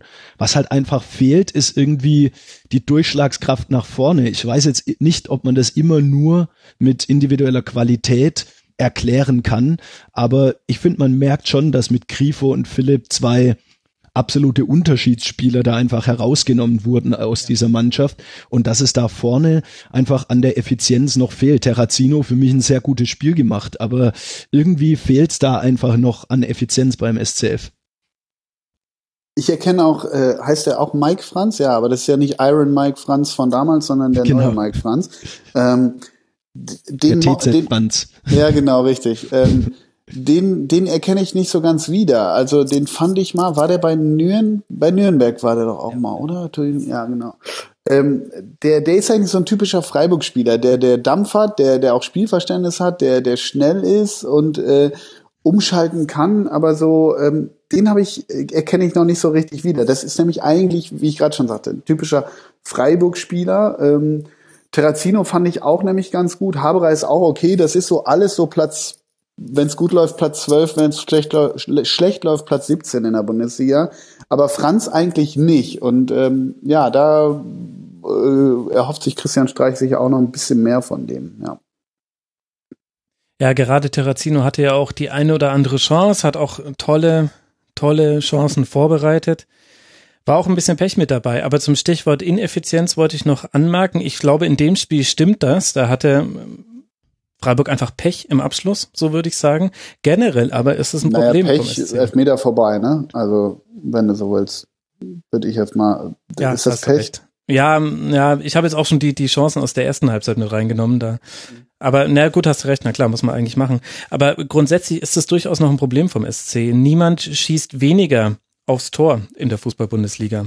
Pro, äh, also Schüsse aufs Tor sind sogar nur 2,2 pro Spiel. Das ist schon, da müsstest du schon eine harnigsche Effizienz haben, um Dann damit. haben sie das ja gestern ordentlich in die Höhe getrieben. Genau, Also, und äh, genau, ja. äh, das ist da schon mit Ich glaube, sie haben jetzt in diesem Spiel fa fast genauso oft aufs Tor geschossen wie in den ersten vier Spielen kumuliert. Also Mhm. gestern war schon dann eine Ausnahme aus dieser Regel. Genau. Und da muss man jetzt halt gucken, wie, wie wird man sich auswärts bei Werder schlagen? Ich glaube, zwischen Auswärts- und Heimspielen changiert das beim SC in dieser Saison noch, noch heftiger als in der letzten Saison schon. Und ich glaube, dass da auch so Spieler wie Griffo einfach fehlen. Es kommt auch nach Standards einfach auch äh, nichts mehr bei rum beim SC. Das, das sind so Kleinigkeiten bei, bei Was solchen gerade Teams. für so eine Mannschaft, du's. was gerade fürs, genau, genau. Das, sorry, dass ich dir ins Wort gefallen bin. Nee, alles Genau, gut. Wolltest Teams mir eh zustimmen, dann ist es okay. Genau. Gut, schauen wir. Und Hannover 96 spielt zu Hause gegen den ersten FC Köln, die Mentalitätsmonster aus dem Müngersdorfer Stadion. Ein Spiel haben wir noch nicht besprochen. Das ist Mainz 05 gegen die TSG Hoffenheim. Ein 2 zu 3 aus Sicht der Mainzer, womit sich deren tabellarische Situation nicht so wirklich verbessert hat. Man kreucht weiter bei drei Punkten herum. Freiburg, über die wir gerade gesprochen haben, auch drei Punkte. Und dahinter nur noch Werder mit zwei Punkten und Köln mit null Punkten. Also wir befinden uns so ein bisschen am Ende der Nahrungskette der ersten Fußball-Bundesliga. Aber die Frage, die sich mir so ein bisschen stellt, Jochen, ist, ist das denn nur eine Momentaufnahme oder glaubst du, dieser Trend wird sich verfestigen, wenn wir jetzt über Mainz 05 sprechen? Also, ich finde ja schon, dass Mainz gerade am Anfang gegen Hoffenheim ein sehr, sehr gutes Spiel gemacht hat. Also sie sind extrem aggressiv draufgepresst, haben Hoffe in, den, in, in der Anfangsphase quasi überrannt. Also das hat mich extrem an das Spiel letztes Jahr erinnert, damals noch unter Martin Schmidt, als Mainz ja auch zwischenzeitlich 3-0 und sogar 4-1 geführt hat und am Ende ging es 4-4 aus. Also auch ein ähnlicher Spielverlauf. Aber sie sind wirklich ich finde, die sind extrem gut aus der Kabine, äh, aus der Kabine gekommen. Latza und Serda haben brutal stark das Zentrum zugemacht und Öztunali und Fischer haben Dampf gemacht. Also insgesamt hat mir das ziemlich gut gefallen, wie Mainz da rausgekommen ist. Ich glaube, die haben schon das Potenzial, mehr da rauszuholen, als sie jetzt an Punkten rausgeholt haben. Das hat man auch gegen Leverkusen beispielsweise gesehen. Gut, das Spiel in München nehmen wir jetzt mal aus der Gleichung raus. Ja. Aber ähm, grundsätzlich finde ich, na, nachdem ich am Anfang der Saison gedacht habe, oh, oh, oh, das sieht aber zappenduster aus bei Mainz, finde ich, also ich sehe da schon einen positiven Trend, dass sich langsam aber sicher äh, die ganzen Abläufe äh, unter Sandro Schwarz schon, schon echt besser anschauen lassen. Ist halt die Frage, wann wird sich der Trend in Punkten mal niederschlagen? Das ist ja absolut, absolut. Also das äh, habe ich ja vorhin beispielsweise auch bei Werder Bremen schon gesagt, dass ähm, all das äh, die, den guten Eindruck zu machen, eine, eine gute Anfangsphase zu haben und teilweise auch wirklich Tore äh, gut rauszuspielen. Also ich meine, das Tor von, von Muto, das war ja fast Lionel Messi-esk, wie er da durch die komplette Abwehr durchgelaufen ist und dann noch ein Torwart tunnelt. Ähm, der arme aber Lionel klar. Messi. Also, also da war ja, schon auch also, sehr viel Passivität der, der Hoffenheimer absolut. Abwehr mit dabei. Aber halt absolut. auch der Willen zum Tor zu gehen. Sag total, so. total. Also äh, da, da war ich im Gegenteil von Hoffenheim sehr überrascht, dass die am Anfang extrem passiv, extrem körperlos gespielt haben. Und das war das beste Beispiel dafür. Also Messi habe ich nur deswegen gesagt, weil es ja auch bei ihm sehr oft so ist, dass er einfach durch fünf Leute einfach durchläuft und dann irgendwie mit so einem Flachschuss abschließt. Aber du hast natürlich schon recht, diese ganzen Ansätze müssen in Punkte umgemünzt werden. Andererseits ähm, jetzt nach fünf Spielen drei Punkte, äh, ja, keine Ahnung. Also ganz ehrlich, ich hätte fast weniger erwartet bei Mainz. Insofern ist das schon, ist das schon okay. Und die Ansätze passen. Also ich glaube schon, dass wenn die so weitermachen, dann werden sie auch mal Spiele gewinnen. Ja, das ist natürlich zu hoffen. Ole, teilst du denn diesen Optimismus von Jochen? Ja, ja, schon. Also ich finde auch, dass, dass, dass die eigentlich typischen Mainz-Fußball spielen und der hat ja in den letzten Jahren äh, immer für, für ganz gute Platzierungen am Ende gereicht. Jetzt ein Jahr nicht, aber eigentlich davor die Jahre immer. Und ich habe auch den Eindruck, dass das äh, A, gute individuelle Spieler sind, also rein vom Spielermaterial her, aber auch klar ähm, ein klar gutes Gefüge ist. Also auch wieder gefühlig, aber so ähm, doch, ich teile den, ja, um das, um das äh, kurz zu machen. Ich glaube auch, dass so ein René Adler so einer so einer Mannschaft gut tut, mhm. weil Sandro Schwarz jetzt ja auch nicht der, der, der, ja, wie soll ich sagen, der jetzt kein Martin Schmidt, kein Jürgen Klopp, kein Thomas Tuchel ist. Vielleicht kann er das noch werden. Ist ein sehr sympathischer Typ. Ich kenne ihn aus der dritten, dritten Liga noch so ein bisschen. Äh, da hatte ich den ein paar Mal am Mikrofon. Richtig guter, klarer Typ doch, also ja, am Ende sind sie sind sie kleinen Dinge, die die passen müssen oder die die Tore, die reingehen müssen oder die Entscheidungen, die getroffen werden müssen. Aber ich habe da auch bei Mainz ein, Gefühl, dass, dass das sich in, in Punkte demnächst umschlägt. Das schon. Also weil, musste man ja auch sagen, 2 zu 3 zu Hause gegen Hoffenheim nach 2-0-Führung oder 2-0-Führung, glaube ich, oder? Ja, ne?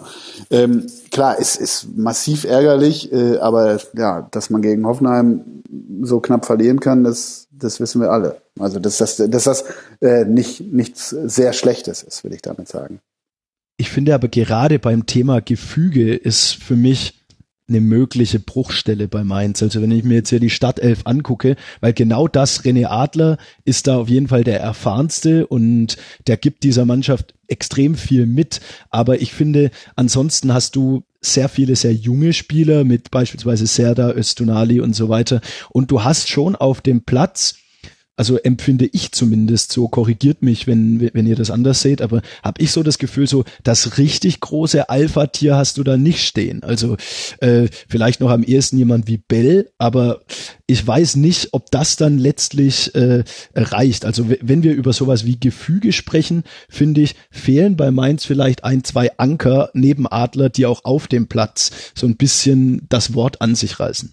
Das stimmt, das kann sein. Das, das äh da, da gebe ich dir, ich wollte eher auf sowas hinaus, dass, dass ich finde, dass das so eine, so eine, aber durchaus, durchaus positiv bescheidene Mainzer Truppe wieder ist. So, so, das, das meine ich eher so ein bisschen. Mhm. Ich glaube, du brauchst da gar nicht zwingend diesen dicke Eiertypen, der vorweg geht, sondern ähm, was eh früher immer die Trainer dort übernommen haben. Und das macht Sandro Schwarz vielleicht nicht so ganz. Das kann schon sein. Da, da gebe ich dir letztendlich recht. Ich finde wahnsinnig spannend diesen, äh, der hat auch gestern so ansatzweise gezeigt, dass er mal was konnte oder vielleicht äh, wieder kann, ist ja der, der, der Däne, der, ähm, der Fischer, der von Middlesbrough kam und früher bei Ajax ja, ja ähm, sehr heiß gehandelt wurde, zu Recht auch. Und das ist ein ganz interessanter Transfer. Da hat man, der hatte gestern noch eine Chance, die, die macht er leider nicht rein, aber so, da bin ich gespannt. Das ist ein ganz, ganz spannender Spieler, der so über, über diesen Umweg äh, Mainz, äh, ohne Mainz da zu nahe zu treten zu wollen und auch nicht Bojan Krikic-mäßig, äh, sondern tatsächlich versucht, äh,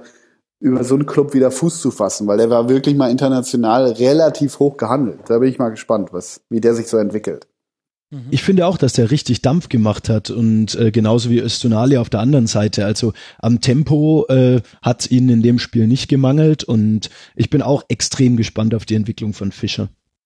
Ja, Öztunali verdeutlicht da auch ganz gut, welche defensiven Probleme Hoffenheim hatte. Beim Stand von 0 zu 2, Ecke für Hoffenheim, Abwurf Adler auf Öztunali und schon ist er alleine vor Baumann, muss dann die langen 50 Meter noch mit dem Ball sprinten, hängt alle ab und scheitert dann aber am Baumann. Das hätte es 3 zu 0 sein können. Und ich fand, dass man schon bei Hoffenheim mehr solche Szenen gesehen hat. Passlag nicht unbedingt das beste Spiel gemacht. Ich werde auch immer noch nicht so richtig mit Nordfight warm. Ich weiß nicht, woran es liegt, ob er sich noch nicht an das Spiel bei Hoffenheim gewöhnt hat oder ob es irgendwie vielleicht einfach Spieler und Taktik nicht so ganz zusammenpassen. Er spielt weit, weit, deutlich weiter hinten, als er eigentlich schon, ne? Sonst spielt, ja, ja. Ich weiß nicht, ob es daran liegt. Äh, ich weiß gar nicht, was der bei West Ham gespielt hat, ehrlich gesagt. Ich meine, da hat er aber auch auf der 6 gespielt und Nagelsmann zieht den weiter zurück. Das war bei, ich weiß das noch aus Gladbacher Zeiten, dass das immer ja, eine Notlösung ist sehr negativ, aber der hat, der hat häufig Innenverteidigung damals, äh, wenn Stranzel, der war häufig verletzt, dann haben sie Nordweit immer zurückgezogen, so und von der 6 weg. Ich, ich sehe den eigentlich nämlich auch auf der, auf der 6, aber da scheint wohl Prinz Eugen Polanski zu stark zu sein, dass Harvard Nordweit daran darf. Ne? Ich glaube, ganz ursprünglich beim Club hat Nordweit aber auch relativ häufig äh, Innenverteidigung gespielt. Kann sogar sein, ja. Ja, kann sogar sein. Hm. Aber beispielsweise, beispielsweise mit Kevin Vogt hat das Nagelsmann ja auch gemacht, dass er aus einem Sechser einen, einen Innenverteidiger gemacht hat, was ja bei Kevin Vogt sehr gut funktioniert. Ja, das stimmt. Also ich will da jetzt auch nicht den äh, Stab über Nordfight jetzt schon brechen, aber ich fand es schon interessant, dass Hoffenheim defensiv so viel zugelassen hat, so wie man ja auch gegen Hertha, äh, die können mit ein bisschen mehr Pech verlieren die das Heimspiel gegen Hertha, denn in der zweiten Halbzeit hatte vor allem Hertha die Chancen. Mit ein bisschen Pech liegen sie deutlicher gegen Mainz 05 zurück und haben dann nicht da das Glück auch noch zurückzukommen. Ähm, vor allem der, ach so, 3 zu 1 wäre es übrigens gestanden bei Öztunali, es war natürlich ein Fehler. Amiri hatte ja schon getroffen, aber Wagner macht ja gerade noch mit der letzten Aktion der ersten Halbzeit den Ausgleich. Also da, ich habe ehrlich gesagt bei Hoffenheim gerade mehr Fragezeichen als bei Mainz. Ja, das, das stimmt, aber dann sind wir vielleicht doch wieder bei der Nagelsmann-Hybris. Nagelsmann, weil wir vorhin sagten, dass viele eigentlich ähm, eine verkappte Fünfer, also häufig sagen, sie spielen eine Dreierkette, aber eigentlich spielen sie eine Fünferkette. Äh, und Nagelsmann spielt aus meiner Sicht relativ konsequent bei Ballbesitz des Gegners, es sei denn, sie, sie stehen wirklich äh, Chelsea-mäßig mit dem Bus hinten im Tor, das tun sie aber selten. Ähm, spielt Nagelsmann eigentlich relativ konsequent eine, konsequent eine Dreierkette. Ne? Und äh, ich, das ist sein Mut, sein Risiko. Ich könnte mir vorstellen, dass das daran auch liegt. Und letztendlich muss man so ehrlich auch sein, Nordweit ist da neu drin, neu in Anführungszeichen seit dieser Saison. Und dass da noch nicht so alles funktioniert, ist A normal, B aber auch das, das Risiko, was ich bei Nagelsmann eben wiederum mag. Ja, das stimmt. Manchmal macht er noch so eine pendende Viererkette, das hängt aber vom, vom Gegner ab, je nachdem mit viel, wie vielen Leuten, die offensiv dann auch ähm, über die mhm. Außen kommen. Aber eigentlich ist er doch ein Verfechter der Dreierkette, oder? Mein, oder dachte ich immer, war, war Ja, so war schon, war ja auch einer der ersten, glaube ich, der es so wirklich in den fußballerischen Alltag eingeführt hat in der Bundesliga. Also jetzt ist es ja gerade der neue, alte, heiße Scheiß mit einer ja, genau. Dreierkette. Wieso stand denn Julian Nagelsmann nie im Sportstil und hat äh, wie Rangnick an so einer Flipchart die Dreierkette? Äh, Weil er gesagt hat, er macht das nur am iPad und dann hat das ZDF gesagt, woran? Was ist das? Aber Max, du hast eben den, den Namen Sandro Wagner jetzt auch schon angesprochen im äh, Zusammenhang mit seinem Tor. Ich finde, das, was ich eben über Mainz gesagt habe, mit der Vielleicht, also ich unterstelle das jetzt einfach mal ein bisschen fehlenden Hierarchie in der Mannschaft. Ich finde, dass gerade so jemand wie Wagner jemand ist, der einer Mannschaft in so einer Situation extrem hilft. Also ich habe da die Situation vor Augen, als er Rupp richtig geschüttelt hat und gesagt hat, er soll aufwachen jetzt. Und also er ist dann wirklich einer, also da muss ich wirklich sagen, da bin ich begeistert, der dann in solchen Situationen wirklich vorweggeht und dann auch mal die, die Teamkollegen dazu auffordert, jetzt wacht mal langsam auf und sagt, wir dürfen hier nicht alles verpennen. Und dann kommt es für mich auch nicht von ungefähr, dass er dann das Tor zum 2-2 dann äh, macht und damit quasi die Wende mehr oder weniger einleitet. Das glaube ich im Übrigen auch. Also das ist das, was ich so ein bisschen vorhin meinte. Ähm, äh, ich glaube, das weiß auch Nagelsmann. Äh, ich glaube, Nagelsmann, ähm, weiß ich nicht, wenn Nagelsmann so das Feuilleton ist, ist, ist irgendwie Wagner äh, letzte Seite Bildzeitung, aber trotzdem, wei trotzdem weiß Nagelsmann, wie wichtig ähm, Wagner, Wagner für das Gefüge ist. Also gestern auch diese Aktion nach dem Tor, dass er da so, so, ja, auch so provoziert. Das hat er ja letztens auch in der Elf Freunde 30 Mal erklärt, dass er das braucht. Das glaube ich ihm auch alles. Dass solche Spieler gibt es. Und an sich ist diese, diese Hoffenheim-Truppe eine wahnsinnig spielstarke, auch eine interessante, aber eine, sagen wir mal so, eine relativ gesichtslose. Und äh, solch, äh, ich glaube, da sind einige Spieler drin, die sich, die sich hinter ähm, Wagner jetzt nicht verstecken, aber die sagen, komm, schicken wir den mal an die Front und wir spielen hier unser Spiel. Ich glaube schon, dass das funktioniert. Ich bin mir sicher, dass Nagelsmann darum, äh, also einerseits sportlich um die Fähigkeiten von Sandro Wagner weiß, aber auch auch darum. Das ist das, was was äh, was Mehmet Scholl in seinem äh, schönen äh, Film über sich selber freigespielt mhm. heißt er, glaube ich, mal ja. sagte über Effenberg, ne? Wie genau. der sagte in der Champions League Saison, wie Effenberg einfach sagte, so jetzt wird ihr vorne weggewämst, ihr könnt euch hinter mir verstecken, wie er Beckham irgendwie im, im Old Trafford komplett wegsenzt und äh, genau. alle denken, ach du Scheiße, aber das war für die wichtig. Da konnten die sich so hinterher schleichen und sich auf ihre Leistung äh, konzentrieren. Das ist so der Mourinho-Move auch eigentlich so ein bisschen. Ne? Und ich glaube, das ist das ist Wagner auch für Hoffenheim. Das ist sehr, sehr klug ausgewählt. Ich sehe die Wirkung von Sandro Wagner tatsächlich auch, zumindest in, in einem gewissen Maße, auch wirklich wie eine Art PR-Wirkung, weil du jetzt gerade gesagt hast, ähm, du empfindest Hoffenheim als gesichtslose Mannschaft. Also ich finde schon, dass die den ein oder anderen drin haben. Da würde ich zum Beispiel auch Vogt oder auch Baumann dazu zählen, äh, die da wirklich ähm, eine gewisse Ausstrahlung haben. Aber Wagner ist auch mit seinen Interviews, die er gibt, mit seinen Sprüchen, die er raushaut. Ich glaube, der tut diesem Verein so gut, mhm. ähnlich wie das eben jetzt Nagelsmann mit dem ganzen Hype um ihn äh, tut diesem Verein auch gut. Aber ich glaube, gerade Wagner, der hat diese, diese ganze, ähm, ich sag mal, diese Professorhaftigkeit, die Hoffenheim damals unter Rangnick schon hatte und die sie jetzt unter diesem taktikgeschulten Nagelsmann, der immer einen eigenen Matchplan hat, auch so ein bisschen hat. Da finde ich, hast du völlig recht äh, mit dem, was du gesagt hast, dass Wagner dann im Vergleich dazu so ein bisschen das ist ja, Straße. Äh, Genau, Wagner ist, ist Straße, genau, das ist ein eine sehr, sehr Hörsaal und das andere Straße. ja, genau. jetzt musste irgendwie die Proll, Prollkultur musste man nach Sinsheim und ich glaube, dass dadurch sich, sich und viele das tut dem Verein gut. Genau, ich glaube auch, dass ja. viele sich, also dieser Hoffenheim-Bash ist eh weg. A hat's RB Raba Leipzig abgelöst. B ist das so ein bisschen, hat sich das so ein bisschen verflüchtigt, weil Nagelsmann auch viele sympathisch finden, glaube ich zumindest. Und irgendwie haben die auch so einen anderen Weg eingeschlagen vor zwei, drei Jahren.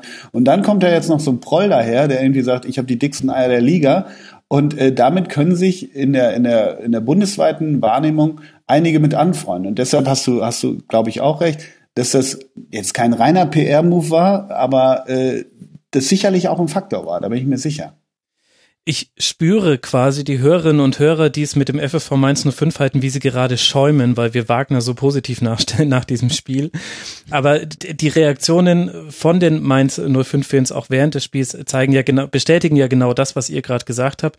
Und vielleicht könnte man Daniel Bayer und äh, Sandro Wagner mal in einen Raum sperren und da gibt's das ähm, obszöne Gesten One-on-One -on -one, ähm, und äh, Wagner erklärt mal, wie man das macht, ohne dass man dafür dann gesperrt wird und äh, trotzdem ärgern sich alle drüber und man hat seinen Effekt damit erzielt. Aber in fünf Jahren sind ist sowas wahrscheinlich sind das die Media Days der DFL. Wahrscheinlich wollen die dann ganz crazy Sachen machen und dann machen die sowas und nicht irgendwie von der Ecke die Bälle reinschlagen, sondern äh, irgendwann ist sowas sowas, äh, so ein Untenrum-Humor, das entdeckt die DFL auch noch für sich und da machen die sowas zusammen. Ja, also, ich finde es ja schön, dass man jetzt die ganze Zeit schon diese Hochzeitsspiele bei allen äh, Vereinen im Trainingslager dann spielt, Rücken an Rücken und dann werfen wir es mm. länger im Bad. Oh Gott. Ja, ja. Also ich kann es ja völlig verstehen, wenn gegnerische Fans dann von so jemanden wie Sandro Wagner extremst genervt sind und ähm, also ich kann das vollkommen nachvollziehen und ich bin da in vielen Situationen auch genervt, aber wenn ich es mal so unter dem Strich mir angucke, gut, ich gebe jetzt zu, jetzt kommt ein sehr extremer Vergleich, aber ich finde es fast ein bisschen Slatan Ibrahimovic-like. Also es ist, oder sagen wir, Slatan Light, also äh, der ja auch immer von sich sagt, ich bin eh der Beste von allen und der das auch auf dem Platz ausstrahlt, sowohl den Gegnern gegenüber als auch den Fans gegenüber, der aber mit diesem Selbstbewusstsein entsprechend auch auftritt. Und ich finde, Sandro Wagner ist dann ähnlich gelagerter Fall. Natürlich nicht nicht Hast aber recht. so völlig, gut. Ja, aber runtergebrochen schon, klar. Ja, genau. Also natürlich auf einem anderen Niveau, aber ich glaube schon, dass das der eigenen Mannschaft gut tun kann und dem, und dem Profil des eigenen Vereins. Ich sehe es aber absolut, also äh, ich hoffe, dass ich nicht allzu viele jetzt Hass-Tweets bekomme, weil ich wollte jetzt keinesfalls irgendwie sagen, es würde ja, eure äh, These bestätigen. Äh, nein, ja genau, das stimmt unsere, ja. Unsere These ist, er ja. bringt durch seine Art auch beim Gegner etwas ins Wanken und als einziger seiner Mannschaft. Und genau, er bringt Reibung rein und genau. und äh, was ich vorhin meinte, diese Interviews mit, ja, es gibt zu wenig Typen mehr und ich bin einer von denen, äh, es äh, so, das nervt mich kolossal, weil das kann ich alles nicht mehr hören. Aber natürlich ist Methode dahinter und Motiv dahinter und letztendlich, warum wird er angefeindet? Warum wird Zlatan Ibrahimovic angefeindet? Weil eigentlich tief drin wollen die Gegnerinnen Fans diesen Spieler, so einen, der so eine Reibung erzeugt, bei sich haben. Das ist es doch. Ja, absolut. Exakt. Sobald er bei dir spielt. Findet man es auf einmal gut? Warum fällt mir da nur Arturo Vidal ein? Na, egal. Jungs, es ist länger geworden als geplant, weil wir noch den Schiedsrichterteil vorne dran hatten. Umso mehr muss ich mich herzlich bei euch bedanken, dass ihr euch Zeit genommen habt, hier den fünften Bundesligaspieltag mit mir im Rasenfunk zu besprechen. Ich danke sehr, sehr herzlich Ole Zeisler at Mozzole bei Twitter. Warum hast du dich eigentlich umbenannt? Hast du mich schon mal irgendwann gefragt? Ich weiß es ehrlich gesagt nicht mehr genau. Ich hatte mal irgendwie, irgendwie wollte ich nicht, dass man mich äh, googeln kann und dann kommt als erstes kommen als erstes meine unwitzigen Twitter-Tweets, glaube ich. Ich weiß es nicht. Irgendwie so. Naja, also wenn ihr unwitziges Twitter lesen wollt, was es ja sonst nirgendwo gibt, dann folgt Ed Mozzole. Ole, vielen Dank, dass du mit dabei warst. Sehr gerne, hat Spaß gemacht. Und liebe Hörerinnen und Hörer da draußen, hört auch mal in die Doppelsechs rein. Es lohnt sich. Und außerdem vielen herzlichen Dank für deine gelungene Rasenfunkpremiere. Jochen Rabe auf Twitter praktischerweise auch Jochen Rabe. Jochen, vielen Dank. Ich bedanke mich für die Einladung. Hat sehr viel Spaß gemacht. Ich stelle mit Freude fest, dass alle Jochens in der Spox-Redaktion echt viel Ahnung haben. Grüße an der Stelle auch an den Kuhn.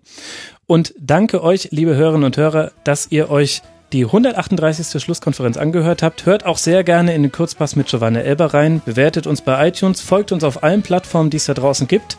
Und die Folge zum sechsten Spieltag erscheint dann vermutlich am Nachmittag des nächsten Montags. Und wisst ihr was? Es gibt dann sogar noch ein neues Tribünengespräch nächste Woche. Es ist einfach zu krass. Ihr könnt uns übrigens unterstützen unter rasen.de slash unterstützen. Und jetzt bis Montag. Macht's gut. Ciao.